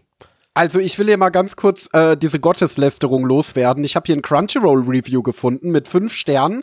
Lasst Oh, euch nicht bitte, abschrecken. bitte. Zugegeben, der Zeichenstil ist gewöhnungsbedürftig. Wer sich davon nicht abschrecken lässt, könnte belohnt werden. Und jetzt passt mal auf. Die Story, soweit man es nach der ersten Episode sagen kann, scheint interessant zu sein und gibt eine leichte Fate Stay Night Vibe. Was, was, was, was, was, was, was, Natürlich, was, das ist der was? Gralskrieg, der hier Das ist das, stattfindet. das, also come on, bitte. Also ja, auch Also- wenn mir Fate relativ egal ist, aber selbst ich raffe, dass das mit Fate, ja, nur weil sie im Fate sich auch um Kral streiten und auf sich auf die Fresse hauen. Ja, aber da haben sie ja Servants, die sich auf die Fresse hauen, ne? Und ach, bitte, das ist doch dumm. Oh, da, krieg- da kriege ich auch ich Kopfschmerzen. Ja, es gibt nur, es gibt nur ein, ähm, der einzige Thread, äh, oder die einzige News, wo der Titel erwähnt wird, äh, ist, das sind die Rankings auf MRL, also die haben da so ein, so ein Overseas Review Ranking äh, News dazu. Und äh, da ist, es, ist der Anime halt auf dem allerletzten Platz. Und Kann ich gar nicht verstehen. ich kann ja mal durchscrollen. Ja, gut, aber da ist halt auch der erste, also einer erwähnt den Titel hier als, als Kommentar und da schreibt auch einer, ja, äh, also Google Translate sagt, Jinsans Anime is not appreciated because the CG is so shitty. Äh, also, ist jetzt eine Person, aber eine Person findet auf jeden Fall da das CGI auch scheiße. äh, ja, erzählt mal weiter, ich, ich scroll noch mal durch, ob ich noch was finde irgendwie. Tja, ich weiß gar nicht, ob ich da noch so viel zu erzählen kann. Nee, aber ist schön, guck mal, äh, war das die einzige 5-Sterne-Bewertung oder gibt's noch, oder du hast du so, Nee, nee, hast du so vor, komplett voll, vorgelesen oder kam da hinten dran noch was? Äh, ich, es kam noch ein bisschen was. Ähm, die Person schreibt ansonsten noch, ähm, ähm, ich persönlich bin gespannt, wie es weitergeht und empfehle jedem zumindest die erste Folge anzusehen und sich selber ein Bild davon zu machen. Habe ich gemacht. Wir haben Ähm, 24 zweite Minuten, die ich gerne wieder hätte, aber danke. Es gibt noch eine zweite 5-Sterne-Bewertung, könnte sehr gut werden. Den Zeichenstil mögen viele nicht, aber zu diesem Anime passt er perfekt. Die erste Folge Was? lohnt sich zu schauen und dann sollte man entscheiden, ob man den Anime weiter gucken will oder nicht. Ja, das ist generell Das so. ist halt Außerdem so eine Nichtsaussage. Ja, irgendwie schon. Außerdem sehe ich sehr viel Potenzial in diesem Anime. Er könnte sehr spannend und interessant werden. Okay. Ja, da habe ich so das Gefühl, dass es jemand ist, der entweder also gar hier nicht viele Anime Kom- geguckt hat oder einfach alle Anime liebt. Ja, bitte, Gabby. In den japanischen Kommentaren sagt einer einfach nur Ex-Arm Staffel 2. Also, der Witz existiert auch in Japan. Perfekt. Der ist nicht nur bei uns existent. Das freut mich. Auch wenn der noch nicht so viele Ganz, gesehen hat haben, wie nicht wir, korrekt, haben nicht korrekt mitgezählt. Ja, wir sind ja schon bei Ex-Arm 4, aber, aber finde ich, find ich gut. Äh, warte Ja. mal, ich, ich suche nochmal, schreibt noch irgendjemand was zu Ex-Arm? Äh, nee, bloß die eine Person. Okay. Ja, aber gut, we- wenigstens versteht auch dieser Japaner, dass, es- dass man solche Anime nur in die Ex-Arm-Kategorie schieben kann. Anders geht es nicht. Also, oh ja, also das ist wirklich so ein Ding, wo ich sagen muss, nee, es muss Geldwäsche sein. Nee, es ist, ah, ich, ich kann mir sonst nichts anderes einreden. Es, es muss Geldwäsche sein, sonst hat nämlich dieses Ding für mich kein, kein, keine Daseinsberechtigung. Muss Geldwäsche sein. Anders kann ich es mir nicht erklären. Ja, das war, das war halt durch und durch absolut wack. Also, das ist äh, so Inhalt, Story komplett dumm irgendwie. Die Wix-Szene war zwar irgendwie lustig, aber halt auch total weird. ja, die, das war halt auch das Einzige, die war weird und ein bisschen lustig, CGI aber ist halt ansonsten. Kacke und ach, ja. Weiß Du ich hast halt wieder so einen whiny Hauptcharakter. Ich möchte nicht kämpfen. Ich will das gar nicht. einfach ich nur möchte diesem nicht. Mädchen ins Ich möchte einfach nur ein Mädchen ins Gesicht wichsen. Aber ja, sonst, sonst ist in dem Ding nichts. Das ist es halt. Ja, ist komm mal belanglos. Wir kommen zu den Zahlen. Auf MRL haben wir eine 5,15 bei 1363 Bewertungen. Stand hier der 18.10.2023. Unsere Community gibt eine 3,11 bei 9 Bewertungen. Endo. Ein bodenloser Totalausfall auf sämtlichen Ebenen, 2 von 10. Gabby. Äh, same, es gibt einen Bonuspunkt für die ins Gesicht Wix-Szene, aber zieht ihr wieder ab, weil nicht gezeigt wurde, wie ins Gesicht gewichst wurde. Zwei von zehn. Blackie. Also ich würde am liebsten eine 1 von 10 geben, allerdings wurde eine Katze platt gefahren und zum Matsch gemacht, deswegen gibt es von mir auch eine 2 von 10. Da muss ich einen extra Punkt für aussprechen. So. Ich weiß gar nicht, ob wir Bonus-Content heute haben. Das habe ich euch gar nicht vorab Ich gefragt. habe drei. Oha. Ich habe nichts. Okay, dann gibt es Endo-Only-Bonus-Content gleich. In der Zwischenzeit, wer den nicht hören will, und ihr sollt euch den anhören, weil Bonus-Content ist Content von diesem Podcast und dieser Podcast ist wunderschön, also wunderschön anhören bitte. Ähm, aber Elon Musk hat angekündigt, ähm, dass möglicherweise Twitter aus Europa ganz entfernt wird. Ähm, das heißt, ihr habt nur noch wenige Momente vielleicht Zeit, Blackie und Endo auf Twitter oder X zu folgen. At Black Templar, at Endo Elektro, das könnt ihr mal machen. Wenn Ansonsten, übrigens äh, einer von euch da draußen einen Blue Sky Link übrig hat, ich habe immer noch keine Einladung bekommen. Kann mir bitte Ja, einer schick, mal, schicken? schick mal Blue Sky Einladung, Einladungen rüber. Ähm, ansonsten kommt gerne mal bei uns am Donnerstag um 19.30 Uhr vorbei, nanabon.net, da findet ihr unseren Livestream. Der ja findet donnerstags 19.30 Uhr mal statt, da nehmen wir diesen äh, Bums hier auf und kommentieren so ein bisschen die Anime, ihr könnt mitmachen und äh, live dabei sein, während wir hier reacten. Und könnt dadurch auch die Podcasts ein bisschen eher sogar hören. Ähm, und äh, sonntags um 20 Uhr gibt es unseren Retro-Stream, da gucken wir alte Sachen aus den 90ern.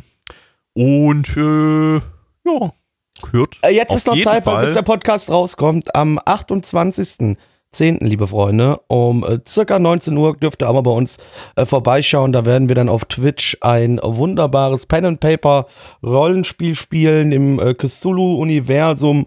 Äh, da wird der liebe Hyuga, der ja hier auch schon öfters zu Gast war, unser äh, Spielleiter sein. Da werden Gabby und ich mit am Start sein und noch unser Quotenfranzose Alex. Nice. Und hört die Contime. ja, hört die Contime, unser oder Endos, Schrägstrich unser äh, Podcast zum Thema Anime Conventions in Deutschland. Äh, großartiges Format. Und äh, Ja, da sind momentan einige schöne Sachen für das Winterprogramm in der Vorbereitung. Da könnt ihr euch schon mal drauf freuen. Uh, da wird's Hab ich krasse gemütlich. Dinge an Land gezogen. Da könnt ihr euch dann leckeren Kakao äh, besorgen und den Und schlürfen und ein bisschen kuscheln, während ihr Contime gönnt. Nice. Jawohl. So, Endo, was hast du geguckt? Jo, ich fange dann mal an mit der Nur Endo Show.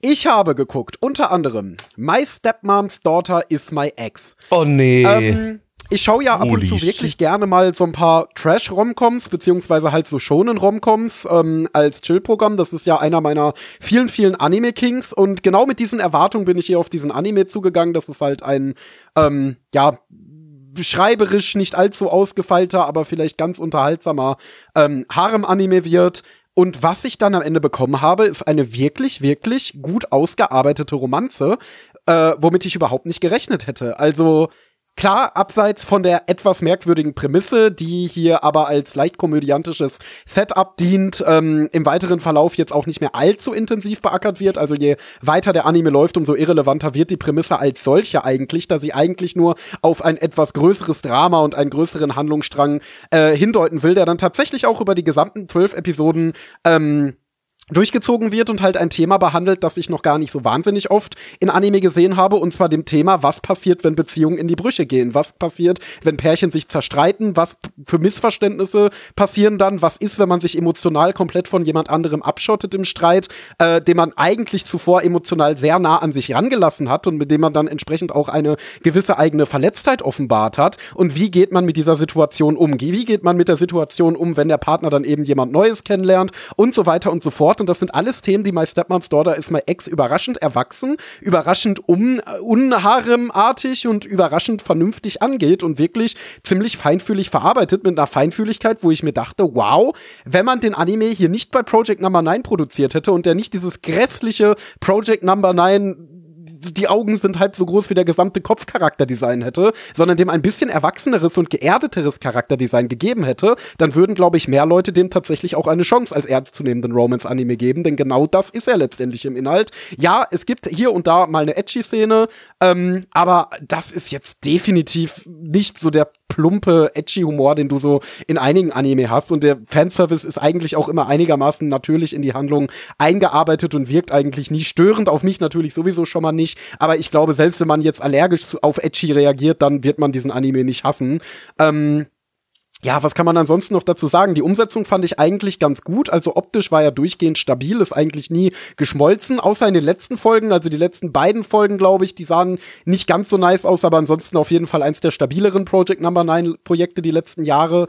Ähm, ich fand den ganzen Sideplot mit der, äh, äh, mit der, mit der besten Freundin sehr, sehr cool, weil er gerade da auch wieder ein Thema aufmacht, dass man den Anime gar nicht so oft sieht. Eben, was passiert denn bei junge Mädchen Freundschaften? Wie lässt sich so eine Freundschaft realisieren? Wie lässt sich das realisieren, wenn eine Seite mehr Gefühle hat als die andere? Und auch da geht der Anime wieder überraschend feinfühlig rein, wieder überraschend erwachsen, realistisch, ähm, wo man Situationen wieder erkennt, die man vielleicht selber im Leben mal äh, so oder so ähnlich erlebt oder mitbekommen hat, ähm, was mich da jetzt wirklich überrascht hat. Also man kann sagen, ich bin für Edgy und Harem-Shit gekommen und bin für Doki Doki geblieben. Das Ende, äh, das endet dann schließlich in der letzten Folge in einem wunderschönen Climax, der auch emotional einfach eine tolle Resolution zu der Hauptfrage der Geschichte beisteuert und es damit zu einem runden Ende bringt, obwohl die Light Novel hier ja nicht komplett adaptiert wurde. Und so muss ich sagen, ey, mein Stepmom's Daughter ist mal Ex ist eine riesige Überraschung gewesen. Das ist ein total schöner, emotionaler, feinfühlig erzählter Romance-Anime, den ich jedem,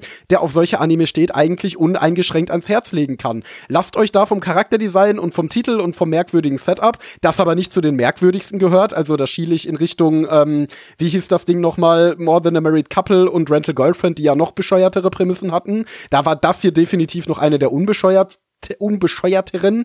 Ähm, Dementsprechend, ich gebe hier eine 7 von 10. Das hat wirklich Spaß gemacht. Ich wünsche mir eine zweite Staffel, auch wenn die wahrscheinlich nie kommen wird. Aber ansonsten, wie gesagt, alle Fans von Romance-Anime und auch wirklich allen Fans von Romance-Anime, also nicht nur die von äh, trashigen Harem-Romcoms, kann ich das Ding hier wirklich ans Herz legen. So, ähm, der zweite Anime, den ich euch heute mitgebracht habe, passt wunderbar in die Spooky Season. Und zwar ist das Denpateki Nakanojo. Ähm, nachdem wir ja letzte Woche noch drüber geredet haben, weil es ein altes Nana One-Projekt ist, das Gabby seit 200 Jahren mal remaken will und es nicht tut. Ähm, Boah, ich muss ehrlich sagen, ich bin mit ziemlich hohen Erwartungen hier rangegangen, weil Gabby ja auch viel über den Anime schwärmt und ich halt auch sonst relativ viel Gutes davon gehört Disclaimer, habe. Disclaimer, als ich den aber, zuletzt gesehen habe, war ich 17. Das war vor 14 oh. Jahren.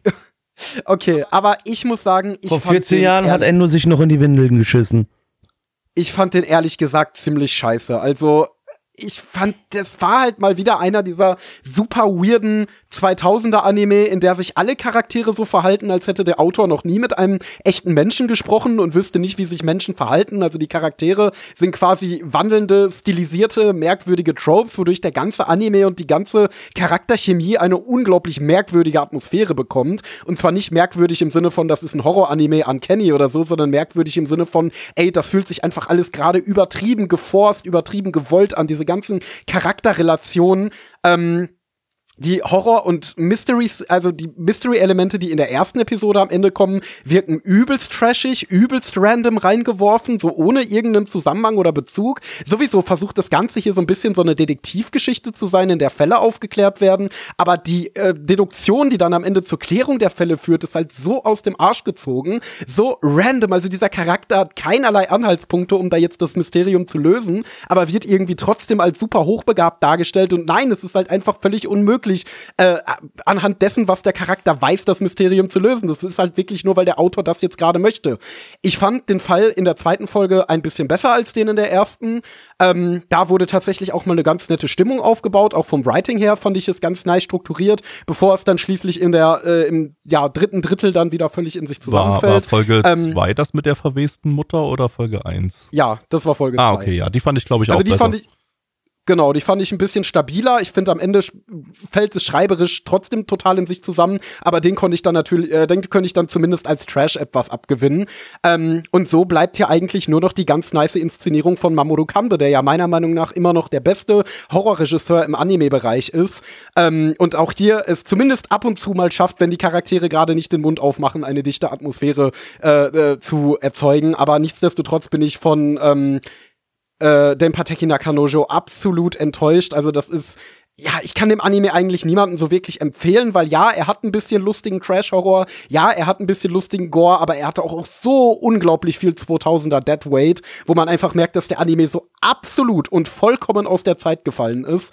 Ähm, und wenn ihr jetzt nicht einen übertrieben heftigen 2000er Nostalgie-Trip wollt an die Bodensatz der 2000er Anime, würde ich sagen, lasst das Ganze besser liegen. Ich habe dem immer noch eine 5 von 10 gegeben, weil er mich doch schon ein bisschen unterhalten hat, auch wenn ich jetzt in der Reflexion Hast du dich gegruselt?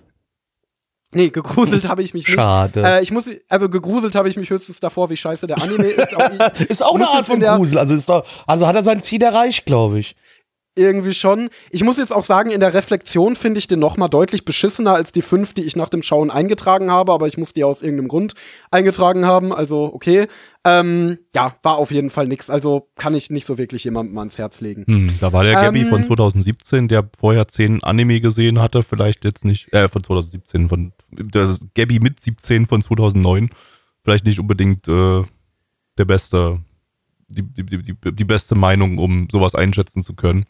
Aber ja. vielleicht würde ich ihn auch heute noch gut finden, keine Ahnung. Ich habe mir seit 14 Jahren nicht gesehen. Also ich bin mal gespannt, wenn du mal dein Remake machst, irgendwann einmal vom Fansub. Was sind diese äh, Fansubs? Da kenne ich mich gar nicht mit aus. Was ist das? Keine Ahnung. So einfach mal jemand lizenzieren, dann gucke ich mir das mal mit Dach an und, und einfacher als, als den Fansub zu remaken. Hm. hm. Gut, last but not least kommen wir zum dritten im Bunden, Bund, zum dritten im Bunde und das ist Management of a Novice Alchemist, den ich einfach mal so ein bisschen eingestreut habe, weil ich Bock auf einen chilligen Anime hatte. Ich dachte mir, komm, jetzt ist es kalt und herbstlich und jetzt hat auch die Uni wieder angefangen und da habe ich Bock auf irgendwas Chilliges, was man sich abends so ein bisschen entspannt reinmeddeln kann und ähm, äh, ja, wie gesagt, habe ich einfach äh, Bock auf was Entspanntes gehabt, was man sich abends so reinmeddeln kann. Und was vielleicht so ein bisschen ist, ähnliches wie Gochumon war Usagi Deska. Also ich wollte irgendwas, was so ein bisschen im Fantasy-europäischen Setting war. Und dann habe ich ein bisschen überlegt und dann bin ich zu diesem Anime gekommen, den wir ja auch vor ein paar Seasons mal im Season-Stream hatten. Kam heute äh, übrigens bei mir die Blu-ray davon an. Jetzt, jetzt entscheidet gleich dein Review, ob ich den zeitnah schauen werde oder ob er auf die Müll halt, also auf die, auf die Watchlist Halde kommt und irgendwann Nun, mal. Nun, also es ist halt folgendermaßen. Also, was ich erstmal vorab, äh, äh, vorab äh, äh, preisgeben muss, ist äh, mein Kurzreview, das ich auch schon in den Fansub-Discord gepostet habe. Und zwar, es gab eine gesamte Episode über Durchfall. Okay, das da 10 von 10. Ich bin, hast, ich du bin hast mich abgeholt. Du hast mich abgeholt, Let's ich bin go. dabei. Ich glaube, ich glaube, die steht metaphorisch für die Produktionssituation und Qualitätssicherung im Studio. Oh nein. Weil, äh, Vielleicht äh, also haben sie ja bei der Blu-ray alles gefixt. Hm, Gavi, bitte hör auf zu träumen. Das ist wirklich, äh, ja, da müssen die auf jeden Fall bei der Blu-ray äh, eine Flasche Copium als extra beilegen.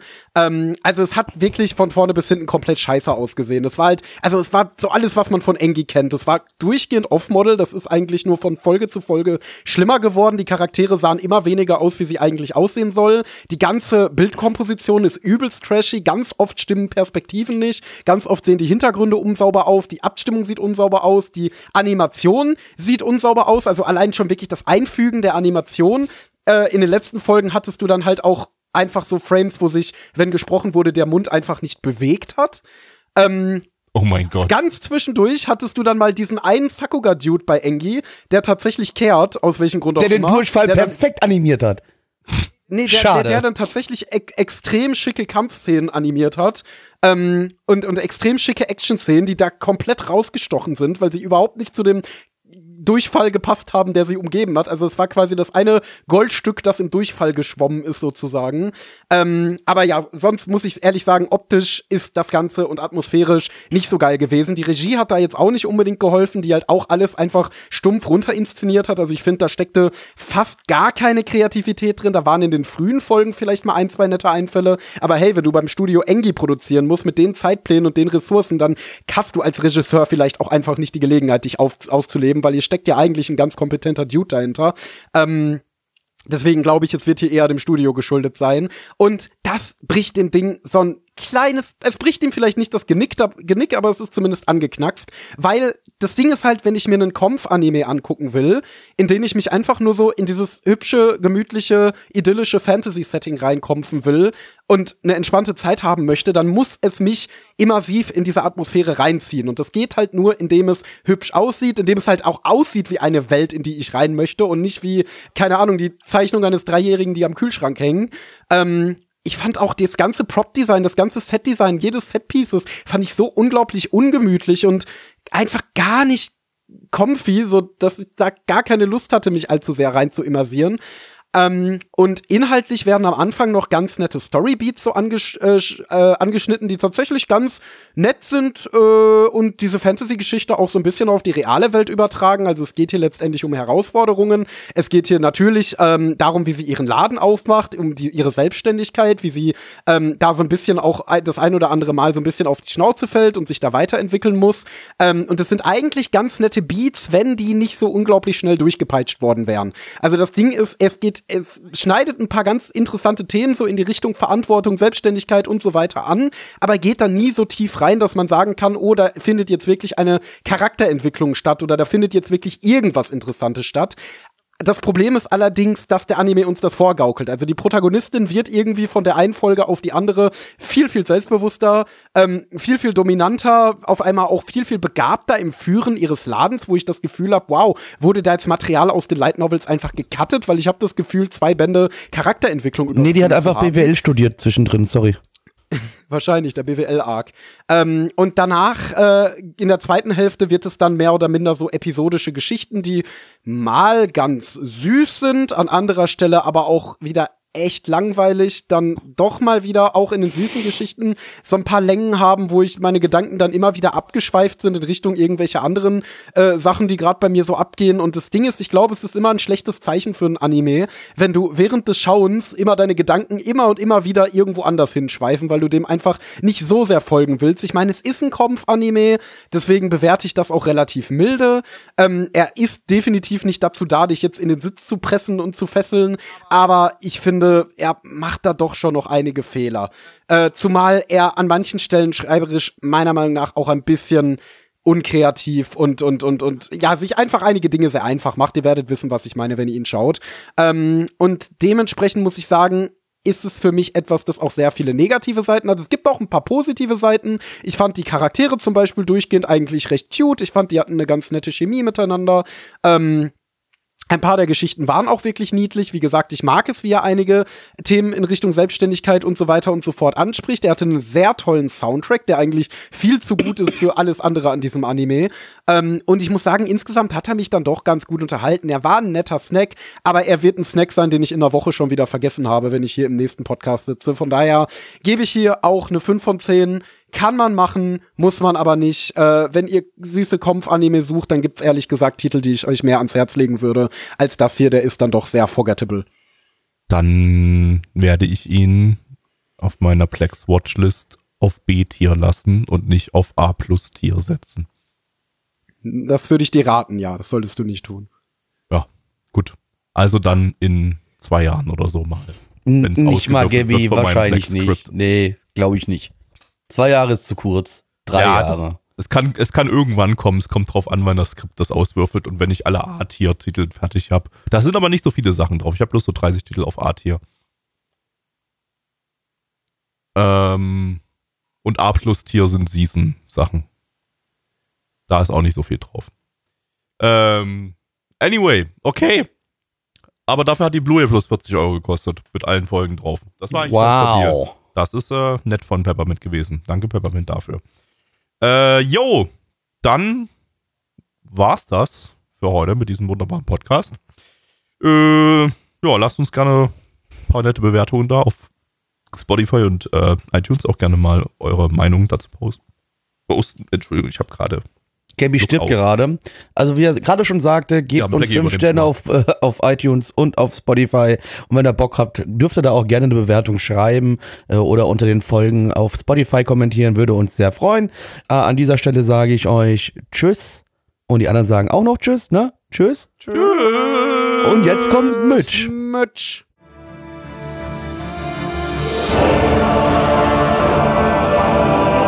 Unser Podcast-Archiv sowie die Statistiken findet ihr unter nanaone.net slash podcast.